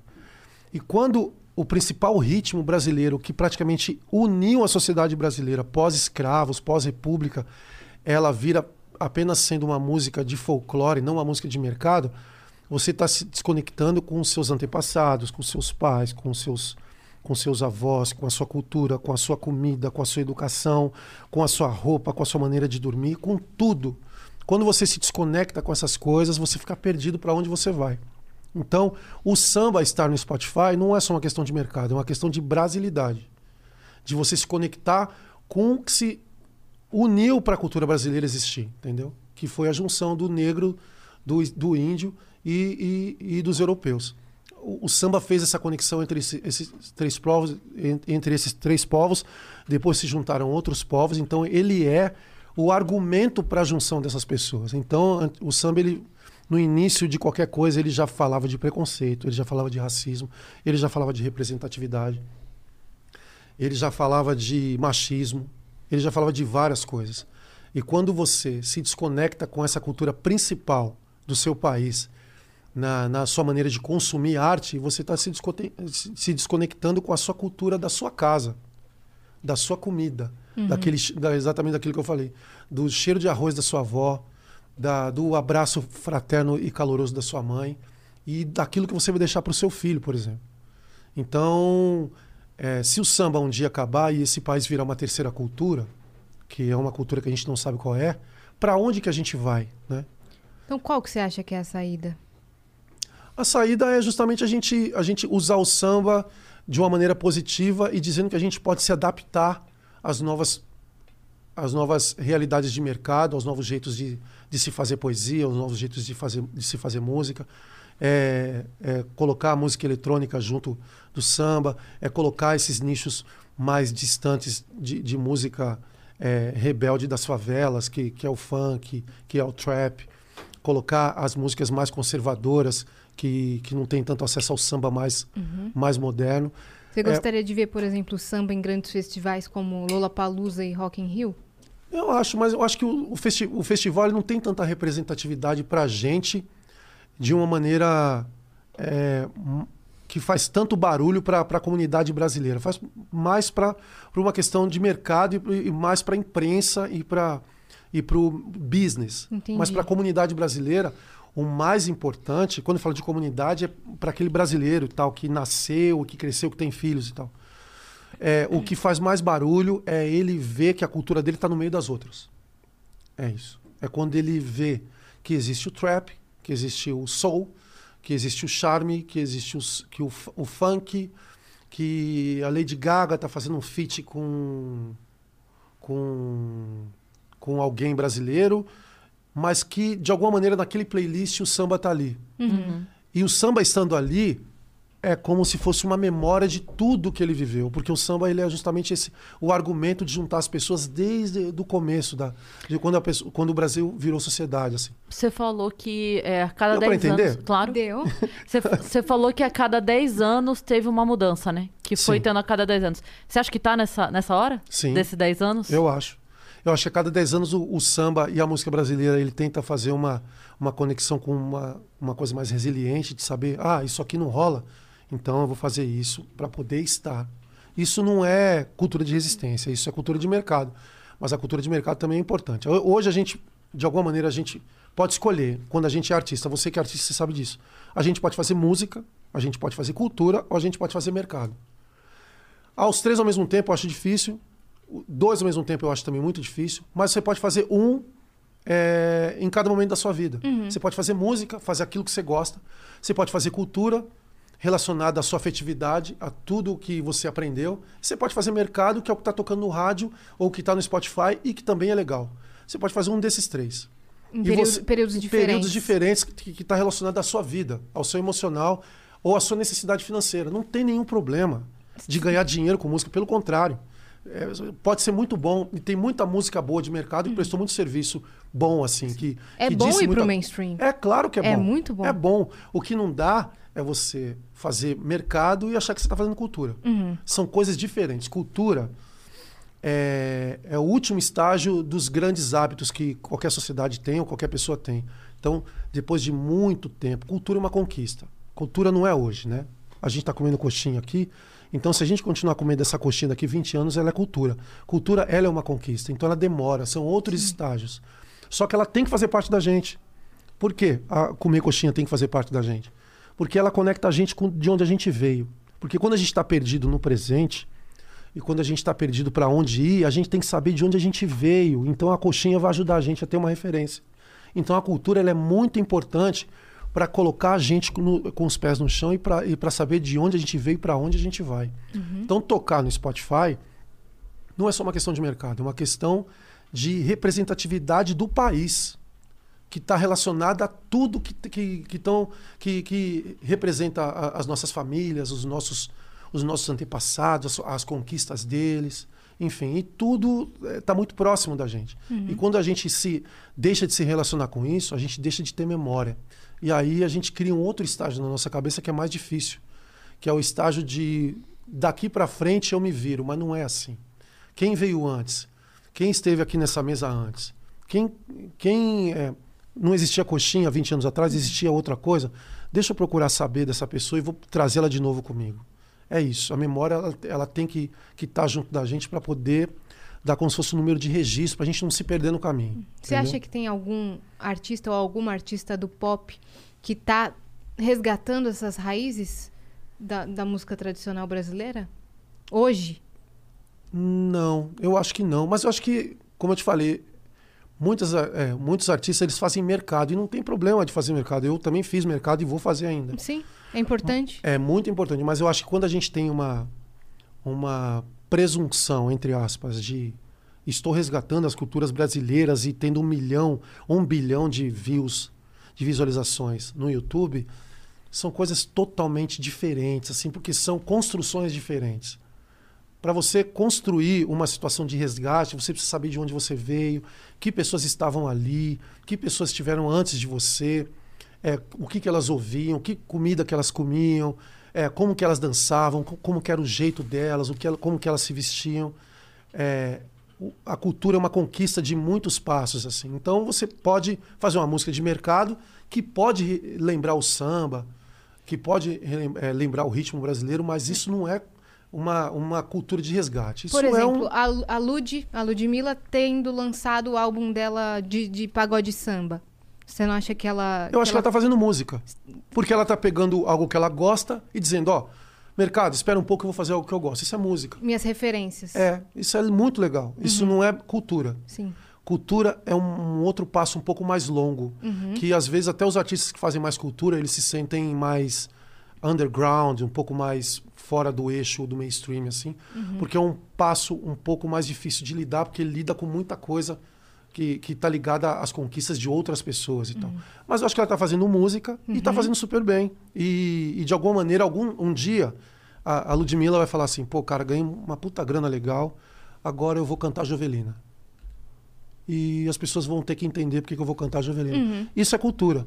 Mas não quer dizer que isso seja melhor do que o que ela está fazendo hoje. Não, é um outro lugar. Só é outra coisa. É outra coisa. Entendi. Que é legal hoje e que pode ser legal amanhã. Uhum. E se ela cantar um funk é, de, de biquíni num, vídeo, num videoclipe, é legal também, porque é música, é Sim, mercado. Mercado. É mercado. E ela tá dando emprego a um monte de gente, está representando uma galera. Uhum. E a origem veio, dela A também. origem dela, mas são coisas diferentes. Uma- outra artista que passeia muito entre esses estilos é a Isa, Sim. né? A Isa, a ela Isa ela faz, faz. pop, ela faz o funk, ela faz trap, ela faz o rap, ela faz ginga. Que ritmo que é? Você sabe aquela música dela? Aquilo Entra parece um pouco, aquilo parece um pouco coisas do candomblé, da, da- Exato. de, de, Ela de traz- jongo, de maracatu, né? Sim, sim. Eu acho que Eu ela acho super importante. Ou ela usa ocupa música. muitos é, espaços. ela faz mercado, mas ela traz um pouco da cultura de onde ela veio. É muito legal. Glória mas Groove tá nessa também, também, né? Eu acho isso muito, muito importante, assim. Mas relacionado à à memória é, do que a gente está falando, isso requer um monte de artista. Não é um ou dois ou três, né? É um uma movimento, cena. é uma cena, é uma né? cena. Que é uma coisa um pouco mais ampla, de pessoas diferentes. Aquele cara que é o mala, mas que é bom. Aquele cara que é o gente boa, mas que não é tão bom, mas tem que estar. São várias que pessoas de vários comportamentos diferentes. Isso está acontecendo com o rock também, Sim. querendo ou não, né? Sim. Na- na- nessa mesma busca de Exatamente. reviver. É. Temos outra pergunta aqui, ó. O Marcolino 13 mandou 200 Sparks e falou: Salve Cris e Yas. Salve Marcolino. Salve.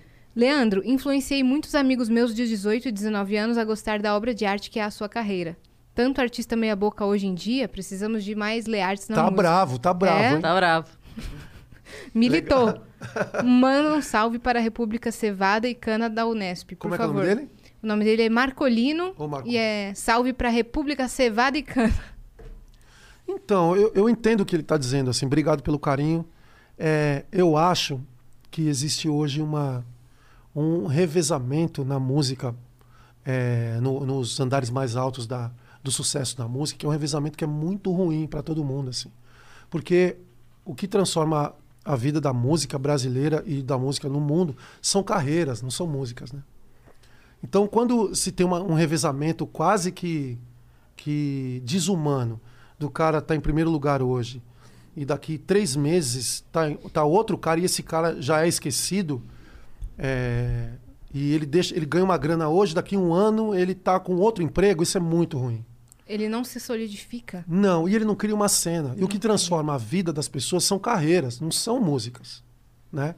O que o que cria representatividade de, de movimentos de você se ver no movimento dizer pô eu fazia parte daquele movimento são carreiras. Não- esse revezamento é, desumano ele não é democrático ele é muito letal assim porque ele não deixa ninguém transformar uma música em cinco nem cinco em dez nem dez em carreira e aí é, todas as pessoas que se revezam elas não conseguem entender porque estavam lá. Quando saem de lá ficam tristes não conseguem se levantar e não se cria nenhum movimento baseado em nada. Porque o revezamento ele de alguma maneira ele é democrático mas ele é desumano. Não, não basta ser não quer dizer que é democrático e é bom o democrático às vezes ele é desumano Sim. porque as carreiras são mais importantes do que as músicas né Mas você acha que. Ah, Pode ir. Não, você ia falar que uma vez eu vi um- uma animação na internet que mostrava é, esse topo, do- do- quem estava no topo, na história da música, acho que desde 40, desde a dé- década de 40. E é impressionante ver, a gente falou do Michael Jackson aqui antes de começar, a gente tava antes de entrar ao vivo. E eu lembro que é, essa, essa troca era muito rápida. Era muito rápida. Era tipo um ano. Às vezes no mesmo ano passava mais de um pelo topo. Exatamente. Às vezes algum, alguém conseguia ficar um ano, mas no segundo ano já caía. Sim. No máximo a pessoa ficava, tipo, dois, três anos no topo. E quando o Michael. Aí, aí ele surge, né? Aí aparece ele subindo tem na um listinha, gif, assim. né? É, tem o.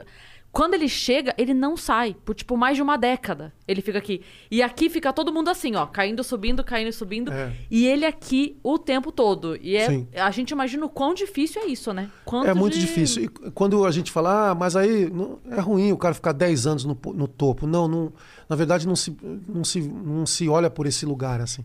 Se olha no, no lugar da construção. O cara ficou um tempão num lugar, ele foi para outro, ficou um tempão. Aí ele sai desse segundo tempão e volta para um outro lugar que ele também fica um tempão. E aí se constrói uma carreira nesses, nesses caminhos. E aí se influencia jovens, se cria representatividade, se cria sonoridades diferentes, se cria memória. né? Quando você reveza demais, você não cria memória. Então, mas você acha que os streamings e essas plataformas on demand ac- acentuaram esse- essa Muito. aceleração? Muito, acentuaram demais, mas porque eles, eles lidam com o mercado, né? E aí existe aquela coisa do cara, ele tem aquela dúvida, poxa, hoje eu tô, hoje eu sou, a cultura é o seguinte, se o cara ele determina que ele é artista, então ele é artista. Isso diz respeito a ele. O, principal fundamento da cultura é assim. Eu sou poeta. Se eu, não, se eu escrevo boas poesias ou não, isso é, é o seu critério. Mas quem diz que sou poeta sou eu. Então ele que diz que é poeta. E, e- e ponto final é assim. A cultura é assim. É a, gente minha tem vergonha de preencher ficha do hotel. Escrever humorista na ficha do hotel, parece que eu tô. Sabe? Aham. Porque Mas é uma conquista sua. Mas né? é diferente de alguém. Se alguém preenche uma ficha e fala dentista, alguém falou que essa pessoa é dentista. Ela É. estudou, ela se formou, tem um diploma que ela fala, sou dentista. Entendeu? Não, mas se você diz que você é humorista, você é humorista, acabou. Pois é. Agora, se a sua ser piada tem. Se a sua piada é boa ou ruim, aí eu. eu Exato. Aí a pessoa que diz. Eu é falo- relativo. Eu É. falo que é, a minha profissão, ela é quase um autoelogio. Porque eu tô dizendo que eu sou muito Você engraçada. tá dizendo que você é engraçado. É. É. Ai, gente, eu sou humorista. Não, isso é legal.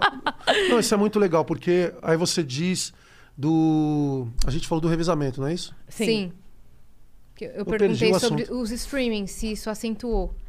Então, os streams, ele, na, na verdade, ele cria para esses novos artistas uma sensação de poder que eles não têm. E aí o cara vende. O cara tem um, um milhão de streamings num, de um dia para o outro, ele fala, cara, eu sou tudo isso mesmo. Aí ele começa a acreditar que ele é, depois de quatro meses ele não é mais. Qual o serviço que está se fazendo com ele, com a família dele, com os fãs dele, os mais próximos, não os que esqueceram, mas os mais próximos, e com o movimento e com essa coisa de representatividade e ascensão social de um jovem da periferia que de repente não tem nenhum tipo de possibilidade, ele vê na música um caminho. Aí ele tem poder em setembro, mas janeiro ele não tem mais esse poder.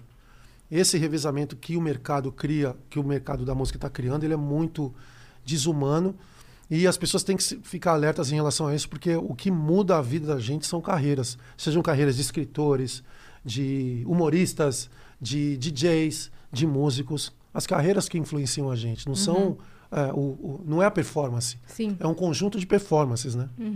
Sim. Perfeito. É, não sei se te ajuda a lembrar o, o raciocínio que você queria, mas você estava falando sobre é, o, o poeta, quando ele diz que ele é poeta, ele fala: se você é poeta, quem, quem Sim. determina isso é você, não Sim, o sim, outro, né? Sim, sim. Não, aí ele, ele determina que ele é artista, que ele é cantor, que ele é compositor, que ele é produtor. Ótimo, isso aí é ponto final, é dele. E aí, de repente, o mercado proporciona que ele tenha um poder de, de venda sobre determinado tempo. Só que esse tempo é muito curto. E aí depois ele não consegue se reerguer, ele, ele fica esquecido, ele vira uma pessoa desinteress- de- desinteressante. E a gente acha que a vida só nos dá uma chance. É uma coisa que eu, que eu acho terrível também. Que, é, ah, você teve a sua, sua chance, agora é outra. Não, a vida nos dá várias chances. Eu me reinventei várias vezes. Sim, você pode continuar acertando, né? Exatamente. E eu posso ser feliz não sendo músico também. Também. Então, muito, a gente vende muito essa coisa do, da solução, de que você vai ser feliz porque você vai ter muitas visualizações, você vai ter shows lotados e a partir do momento que você é esquecido, é, você não tem outra possibilidade. Não, se tem muitas possibilidades. Né? É, se- eu sou do tipo do cara que eu acho que se abre uma, se fecha uma porta, se abrem duas janelas, não uma. E é assim que eu já me reinventei várias vezes também. Que o pessoal crê muito que existe um propósito, ou propósito, e é esse que você tem que alcançar. Mas na minha concepção, existem vários propósitos Sim, durante e- a vida. e Não vem- apenas é. um. Então, naquele período, o meu propósito, eu tenho que ocupar esse espaço. Ali é o meu lugar. E naquele outro período tem um outro propósito. Entendeu? São vários Eu acho. propósitos durante a vida. É, eu acho também essa coisa de vencer. Vencer o quê? Né? A gente tem que viver, tem que vencer. vencer. Ficar o tempo inteiro colocando como a vida tivesse um inimigo oculto, né? Você tem que vencer o dia a dia, as batalhas. Eu acho que para se motivar, é até legal, mas motivação é uma coisa muito instantânea. A gente precisa ter disciplina, não motivação. Motivação acaba. Dois minutos ela acaba. E aí a disciplina para onde foi, né? Você comentou agora que para você se reconectar consigo e, e se curar, você teve que dar vários passos para trás. né? Exatamente. E começar de novo e ter muita disciplina naquilo que eu queria fazer, assim, naquilo que eu me propus a fazer. E também a possibilidade de eu me, me relacionar com pessoas que são interessantes para mim, assim, que vão enriquecer o meu, meu, o meu eu internamente, assim. Então, de estar aqui com vocês, isso para mim já é muito bom. De me relacionar, de me enriquecer culturalmente, de sair daqui e continuar comentando com meu filho no carro. Pô, o papo com as meninas foi legal. Foi legal, a coxinha também foi legal. Pô, foi legal, mano. E aí, falei alguma bobagem? Ele fala, falou. Eu falo, eu sabia. é isso, eu acho que o grande barato é esse, né? Sim. Da gente ter isso. Ó, vocês falaram sim Você juntas. A gente Tem que pega pegar no verde. Aninha. Pega no verde. Eu não tenho Eu não verde. tenho, meu Deus. Já pegou. Toma, eu empresto o meu verde. Pronto. Eu empresto o Aí- meu verde. É, eu lembrei de uma coisa que teve uma vez que é, uns amigos montaram um grupo para um projeto. E aí, é, tava- a gente tava se falando, né, no WhatsApp, tipo, ah, vai ser assim, vai ser assado, o que a gente faz? E alguém mandou assim, ah, tô muito animado. E aí o outro amigo nosso falou assim, eu não quero vocês animados porque a animação passa, eu quero vocês comprometidos. Olha que coisa Porque aí até quando vocês estiverem desanimados, se vocês estiverem comprometidos, vocês vão continuar dando o seu melhor. Aí eu, caralho, Nossa, essa eu essa- tipo, não é? Essa impactou. Não é? Tipo, Muito você não, boa. eu não quero vocês animados com o projeto. Eu quero saber se vocês estão comprometidos, porque aí. É, muito boa. E a, e a relação com a disciplina, que é diferente da motivação, a relação com a disciplina do dia a dia, está muito ligada às nossas memórias, né? Aquilo que a gente falou, a cultura de onde a gente veio, a saudade das pessoas que a gente conviveu e que a gente tem por, por perto, as que já foram embora, enfim. Está muito relacionado ao mundo que a gente criou. A disciplina, não a motivação. A motivação, ela está ligada ao seu íntimo, da, da sua mente, com você no seu espelho. Agora, a disciplina está muito ligada tá muito ligada à sua mãe, aos seus avós, a quem você representa para você não fazer feio. Está muito ligado às memórias.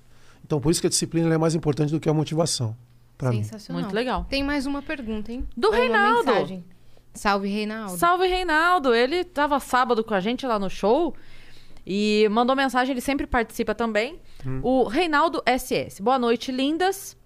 Ele falou lindas. Ele não também te acho. incluiu. Eu também Mas ele acho não te lindas. incluiu, ele não falou lindos e lindas e lindo. Ô, Reinaldo. Ô, Ser Reinaldo. um homem Pô, Reinaldo. feminino. Pronto, não então- perde o meu lado masculino. Então é Se linda. Deus é então. menina, eu também sou linda, pô. Pronto. É isso. é sou isso. masculino e feminino. O Pepeu foi bem nessa música, né? cara? Muito. Que legal essa música. Leandro, em tempos bilaterais e ansioso por rótulos, hoje você deu uma aula de história musical da qual você é um grande protagonista. Sério mesmo? Ninguém não tem sou aquele, mais. aquele cara chato, não? De forma alguma. Nossa. De forma alguma. Pra mim tá passando assim muito gostoso o papo. Ninguém Verdade. tem mais de 400 composições à toa. Não sou do samba, mas admiro o seu trabalho e agora mais ainda a sua pessoa. Obrigado.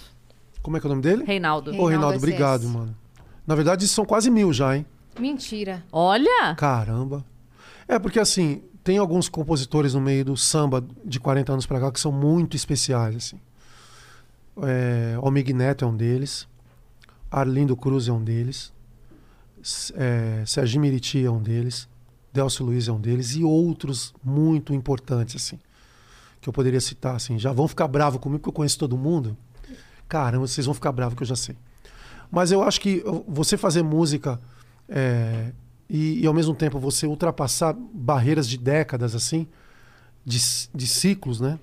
É, quando você se transforma numa pessoa interessante, mesmo fora da sua época, que você teve o seu apogeu, por exemplo, né? usando a palavra do temporal, eu acho que é super especial, assim. Imagi- Imagina você, que daqui 20 anos, você continuar fazendo show e, as- e você tendo relevância artística, tendo seu público, mesmo não sendo no seu auge, que é hoje, por exemplo.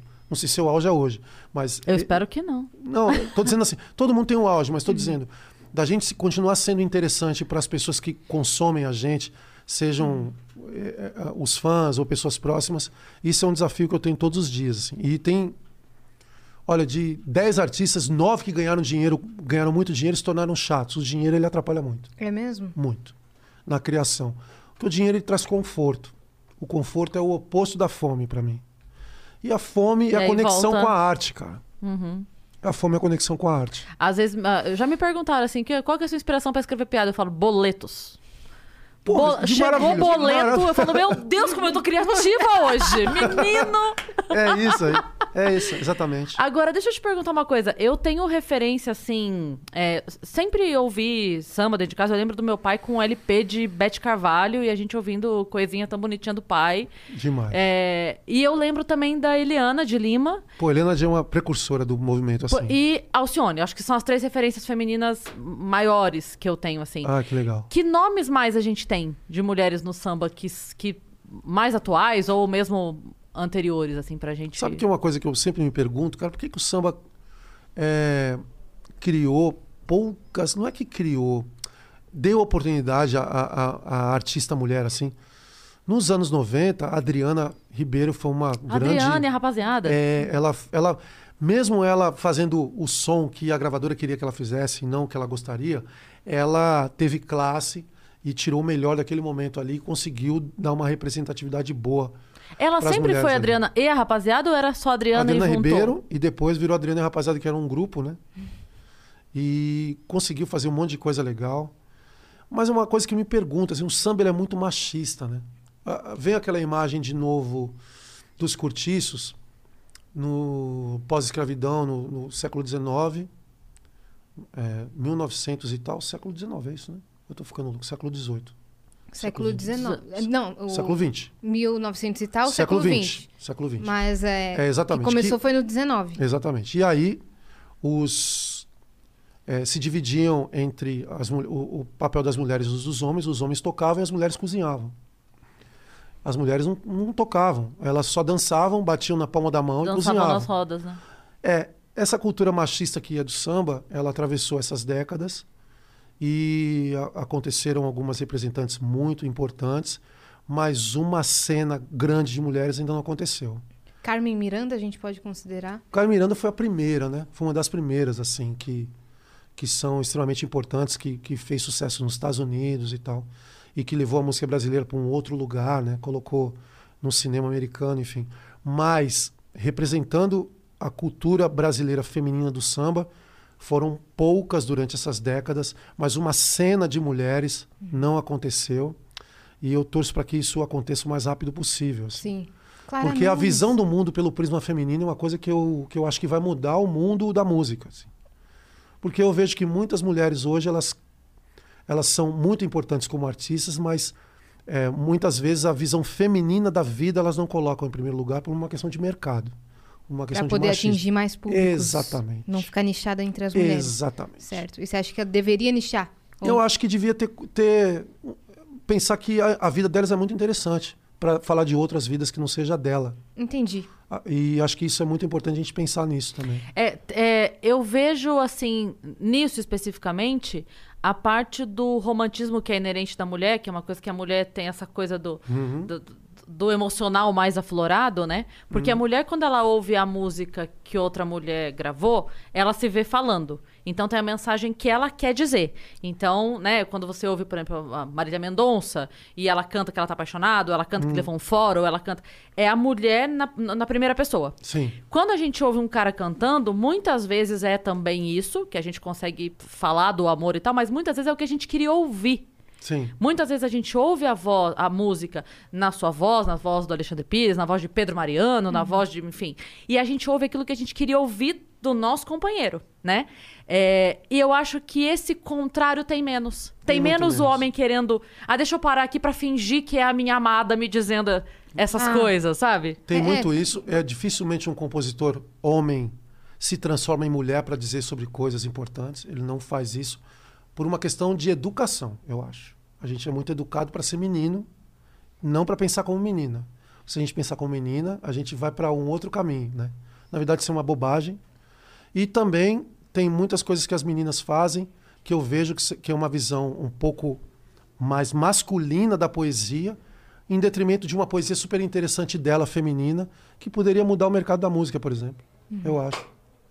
Disse alguma coisa, não sei se é muito Não. sério, mas eu acho que é muito importante. É, eu- eu tô pensando junto também aqui com não sei você se você já disse isso. uma piada mais como um homem, para ela ser mais engraçada ou não. Como homem, não. Mas é. Eu. Eu sinto que na comédia tem muito assim, muita gente. de- mas assim, muito. A imensa Uhum. maioria das pessoas tem uma visão do humor feminino que é mulher só fala de sexo. Sim. É, e aí eu sempre já falei isso várias vezes, que acontece muito do cara subir no palco e ele passa 15 minutos falando sobre a mulher dele. Ah, porque minha mulher demora pra se arrumar, porque minha mulher tem dor de cabeça e não quer transar, porque minha mulher não sabe fazer baliza, minha mulher não. não sei o quê. Ele fala 15 minutos falando da mulher. Ele sai, a menina sobe e fala, ah, porque meu namorado. Ah, só sabe falar de homem. Entendi. Sabe? Então, assim, pô, mas o, o outro falou 15 minutos da mulher Ele dele. só falou da mulher. Sabe? Exatamente. E aí, então, a primeira coisa tem isso. Outra coisa que eu, é, enfim, fui moldando a minha mente na piada é que eu sentia que o palco, você sabe bem disso, né? Nós sabemos, ele, ele tem aquela coisa da, do- do- do- de mexer com a libido das pessoas, né? O cara horroroso da festa subiu no palco, pegou o violão, meu Da Deus, come todo mundo, é. É, então eu sentia que num primeiro momento no palco, não importava muito bem se eu era bonita, se eu era gostosa ou o que que quer que fosse. O fato de ter uma mulher no palco falando incomodava casais. Então eu via a mulher cutucando o marido, pro marido, porque o marido estava rindo pra mim. Porque de repente aquela mulher briga pro marido ouvir ela por cinco minutos e o cara tá meia hora me ouvindo dando risada comigo. Sim. Só que não é outra mulher. É uma manifestação artística, não tem nada a ver. Sim. Então eu comecei a fazer, sempre abrir o show com piadas me detonando. Então, meus primeiros dois, três minutos era sempre tipo assim: galera, calma. Eu não tô competindo com ninguém, é pra vocês irem comigo de mim. Vem comigo. Sim, sim. Isso também. E eu sempre gostei de falar dos dois. Então eu faço piada é, zoando as meninas, como menina. Eu falo, gente, é, mulher é assim mesmo e tal. E faço piada zoando os caras. Então eu, eu tento atirar pra todos os lados, assim. Vai, vai todo mundo sair ofendido daqui igual. Você-? Não, entendi. Mas sabe uma coisa que é interessante, sem querer te cortar? gente? É, eu penso que o ritmo brasileiro ele foi criado muito por homens, no sentido a rítmica, por exemplo. A gente pensa no, no- na, no- na espinha dorsal do samba, é uma coisa chamada telecoteco. Que é isso aqui. Tac, tac, tac, tac, tac, tac, tac, tac, tac, tac, tac, tac, tac, tac. Isso é o, teco, teleco, teleco, teco, teleco, é, o telecoteco é a espinha dorsal de tudo que se acontece. 90% da música brasileira é do telecoteco, inclusive do sertanejo que toca hoje. É o telecoteco também. E isso foi criado justamente por, por homens numa época de, de pós-escravidão. Mas existe uma visão e, e o ritmo ele é uma coisa muito orgânica que ele é exatamente o que pulsa dentro do corpo assim o ritmo é corpo E adaptar o teleco-teco para a visão feminina, eu acho que ainda não foi feito. Que é uma coisa extremamente importante. Uma coisa são meninas, são mulheres tocarem suas músicas, serem é, representativas na música, fazerem shows, é, estarem no palco também, não só aplaudindo, dividir o espaço. Outra coisa, elas assinarem a música com uma visão feminina visceral que o organismo delas representa, assim, Sim. Uhum. que é diferente. Então eu vejo ainda é, muita dificuldade das meninas entenderem que eu preciso traduzir o ritmo do meu corpo feminino em música, não tocar como homem, entendeu? Porque até então é como se estivesse emprestando um Exatamente. ritmo masculino pra colocar uma letra feminina. Exatamente. Para dizer, eu, eu, eu vou tocar, a, a poesia minha e o ritmo é meu, é do jeito que ele pulsa aqui dentro. Sim. Entendeu? Isso não aconteceu ainda, porque isso dá trabalho. E o mercado não gosta de trabalho. O mercado o que ele faz? Ele vai pegar as meninas que cantam bem e vão colocar produtores masculinos para produzir. E aí, na verdade, o ritmo que é orgânico, que vai traduzir o que o corpo feminino representa, não vai estar na música. Vai estar na, na música o que o homem representa. Entendi. E aí na, a mulher. Na essência a ali. essência, exatamente. Saquei.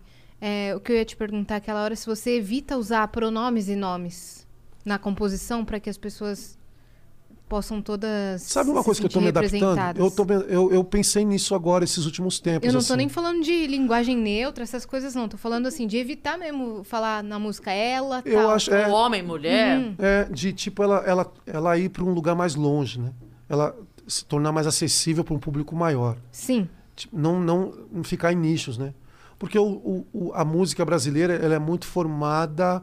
Como ela teve uma influência muito grande do bolero, a música do mundo, principalmente a música do mundo latino mais importante, é o bolero. O bolero ele influenciou a música mundial em vários artistas, assim, com vários americanos e, e europeus e, e da América Central, América do Sul. O bolero ele é uma praga.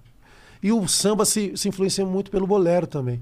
E o bolero, as letras de bolero são exatamente desse amor é, é, mal sucedido e tudo mais.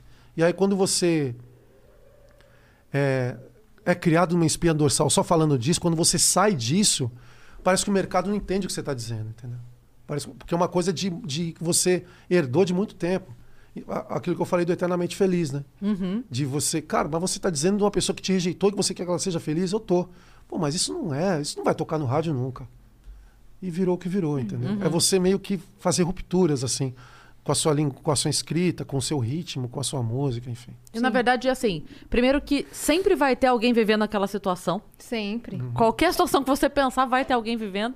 E depois, porque se a música for boa, você não precisa necessariamente vivendo aquela situação pra, pra curtir o som. É. Às vezes uma frase da música justifica ela toda, sabe? Exatamente. Você pode ter outras interpretações. Tem músicas muito acessíveis, assim, né? Eu gosto. Eu, principalmente, eu acho que a música, ela hoje, ela deixou de ser um cara, ter um caráter emocional para ter um caráter de diversão. Hoje a música é basicamente entretenimento, né?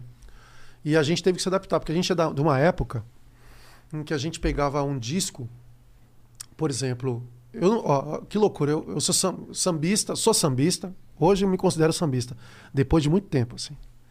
É, sambista formado, porque é, toca um instrumento, compus uma música, tipo plantou uma árvore, escreveu um livro, sabe, uma coisa. E o disco que um dos discos mais importantes que mudaram a minha vida de pensar em ser músico, é, um deles foi o Thriller do Michael Jackson, em 1982. Exatamente porque ele pegou um cara que é um grande maestro, Quincy Jones, que era um cara que veio do jazz, e ele falou: "Cara, eu vou fazer um disco de jazz com o principal artista mundial e vou transformar um disco de jazz com uma linguagem mais pop num disco mais importante da história da música. A partir dali eu entendi de que eu poderia transformar a minha música numa outra coisa, fazendo o que era acessível a mim, assim. Estando perto da X9 paulistana, que era cinco minutos da minha casa, do, da banda de rock de garagem que tocava nenhum de nós, né? Ou do cara que fazia é, o, o, o, o break, o hip hop e, tinha o- um disco do Malcolm McLaren como uma referência maior, Você juntava esses elementos dentro da sua cabeça pra criar. para criar uma, uma coisa que fosse daquilo que eu entendi como música. Sim. E aí essas coisas é, sucessivamente criaram uma outra uma desconstrução e criaram uma outra coisa. E fala da curiosidade que você nos contou aqui em off desse microfone aqui. Você falou de thriller Ah, esse agora. aqui é o SM7, que é o microfone da Shure, que é uma companhia. Eu sou engenheiro de, de som, então adoro essas coisas. E esse microfone gravou várias músicas importantes do Michael Jackson no Thriller e em outros discos. Tinha um, tem um, um engenheiro de som que é o Bruce Swedin, que, que gravou vários discos do Michael Jackson, que ele só usava esse microfone para gravar as músicas. Então, Beat It, Billie Jean, Thriller foi gravado com esse microfone aqui. Que honra, hein? Tá vendo? Caramba. Olha como vocês são chiques, Não né? É? chique. Foi nesse exato microfone. Coxinhas e microfones do Michael aqui, Jackson. ó, nem, nem foi lavado nunca. Pra não foi gente te liberar, só fala pra Caramba, gente o seguinte. mano, já acabou. Só fala Já. pra gente o seguinte: previsão de shows. Já tem? Vai ter? Como é que tá esse negócio aí? Conte. Só pro ano que vem? Ó, eu preciso falar, mandar um recado que o pessoal tá me pedindo, que a gente tá fazendo um disco chamado Batuque de Magia. Anotem aí, Batuque de Magia.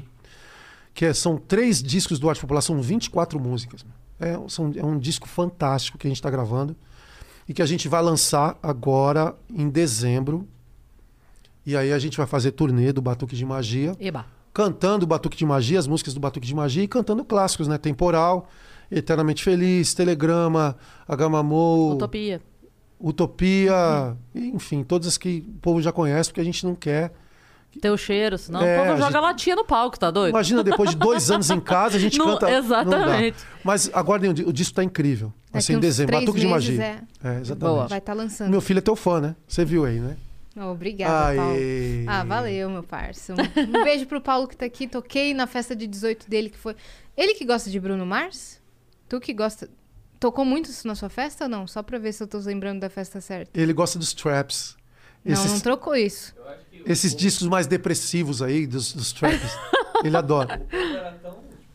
É que foi surpresa, velho. É que foi surpresa. Ele é filho do Leandro Learte, coloca o pagode. Não, não, não, não tocou muito pagode. Aê! Você puxou meu saco lá na, na festa, eu nem sabia, tá vendo? É, tá vendo? Aê! Eu nem sabia que o, o Leandro Learte nem foi. Eu não fui, não fui convidado. Foi surpresa a festa. Surpresa, é. Mas não quis fazer também agora Ah, casos de família. Yasmin, É. corte, corte do Vênus. Vai Yasmin causa crise, treta já. familiar. Vai rolar uma Vem aqui crise. explicar. Não, tô brincando. o que eu queria te pedir antes também, Hum. que você manja muito sobre a história da música e mencionou aqui vários documentários. Eu queria que você deixasse algumas recomendações de documentários. Boa. Porque eu também sou muito curiosa com isso. O que, que você acha que a galera tem que assistir aí? Nossa, essa pergunta não estava preparado. Desculpe. Não, muito boa. Eu gosto, é, é legal a gente pensar assim. Caramba, ó, falando do, do que está acontecendo agora, é, eu como diretor do Centro Cultural, a gente está fazendo é, a comemoração do centenário da Semana da Arte Moderna na cidade, que foi um, um- um processo muito revolucionário em 1922, que eh, teve artistas super importantes como Di Cavalcante, eh, Vila Lobos na música, enfim, enfim, vários artistas super importantes. Em 22 tá- a gente está fazendo o centenário da Semana da Arte Moderna agora na cidade.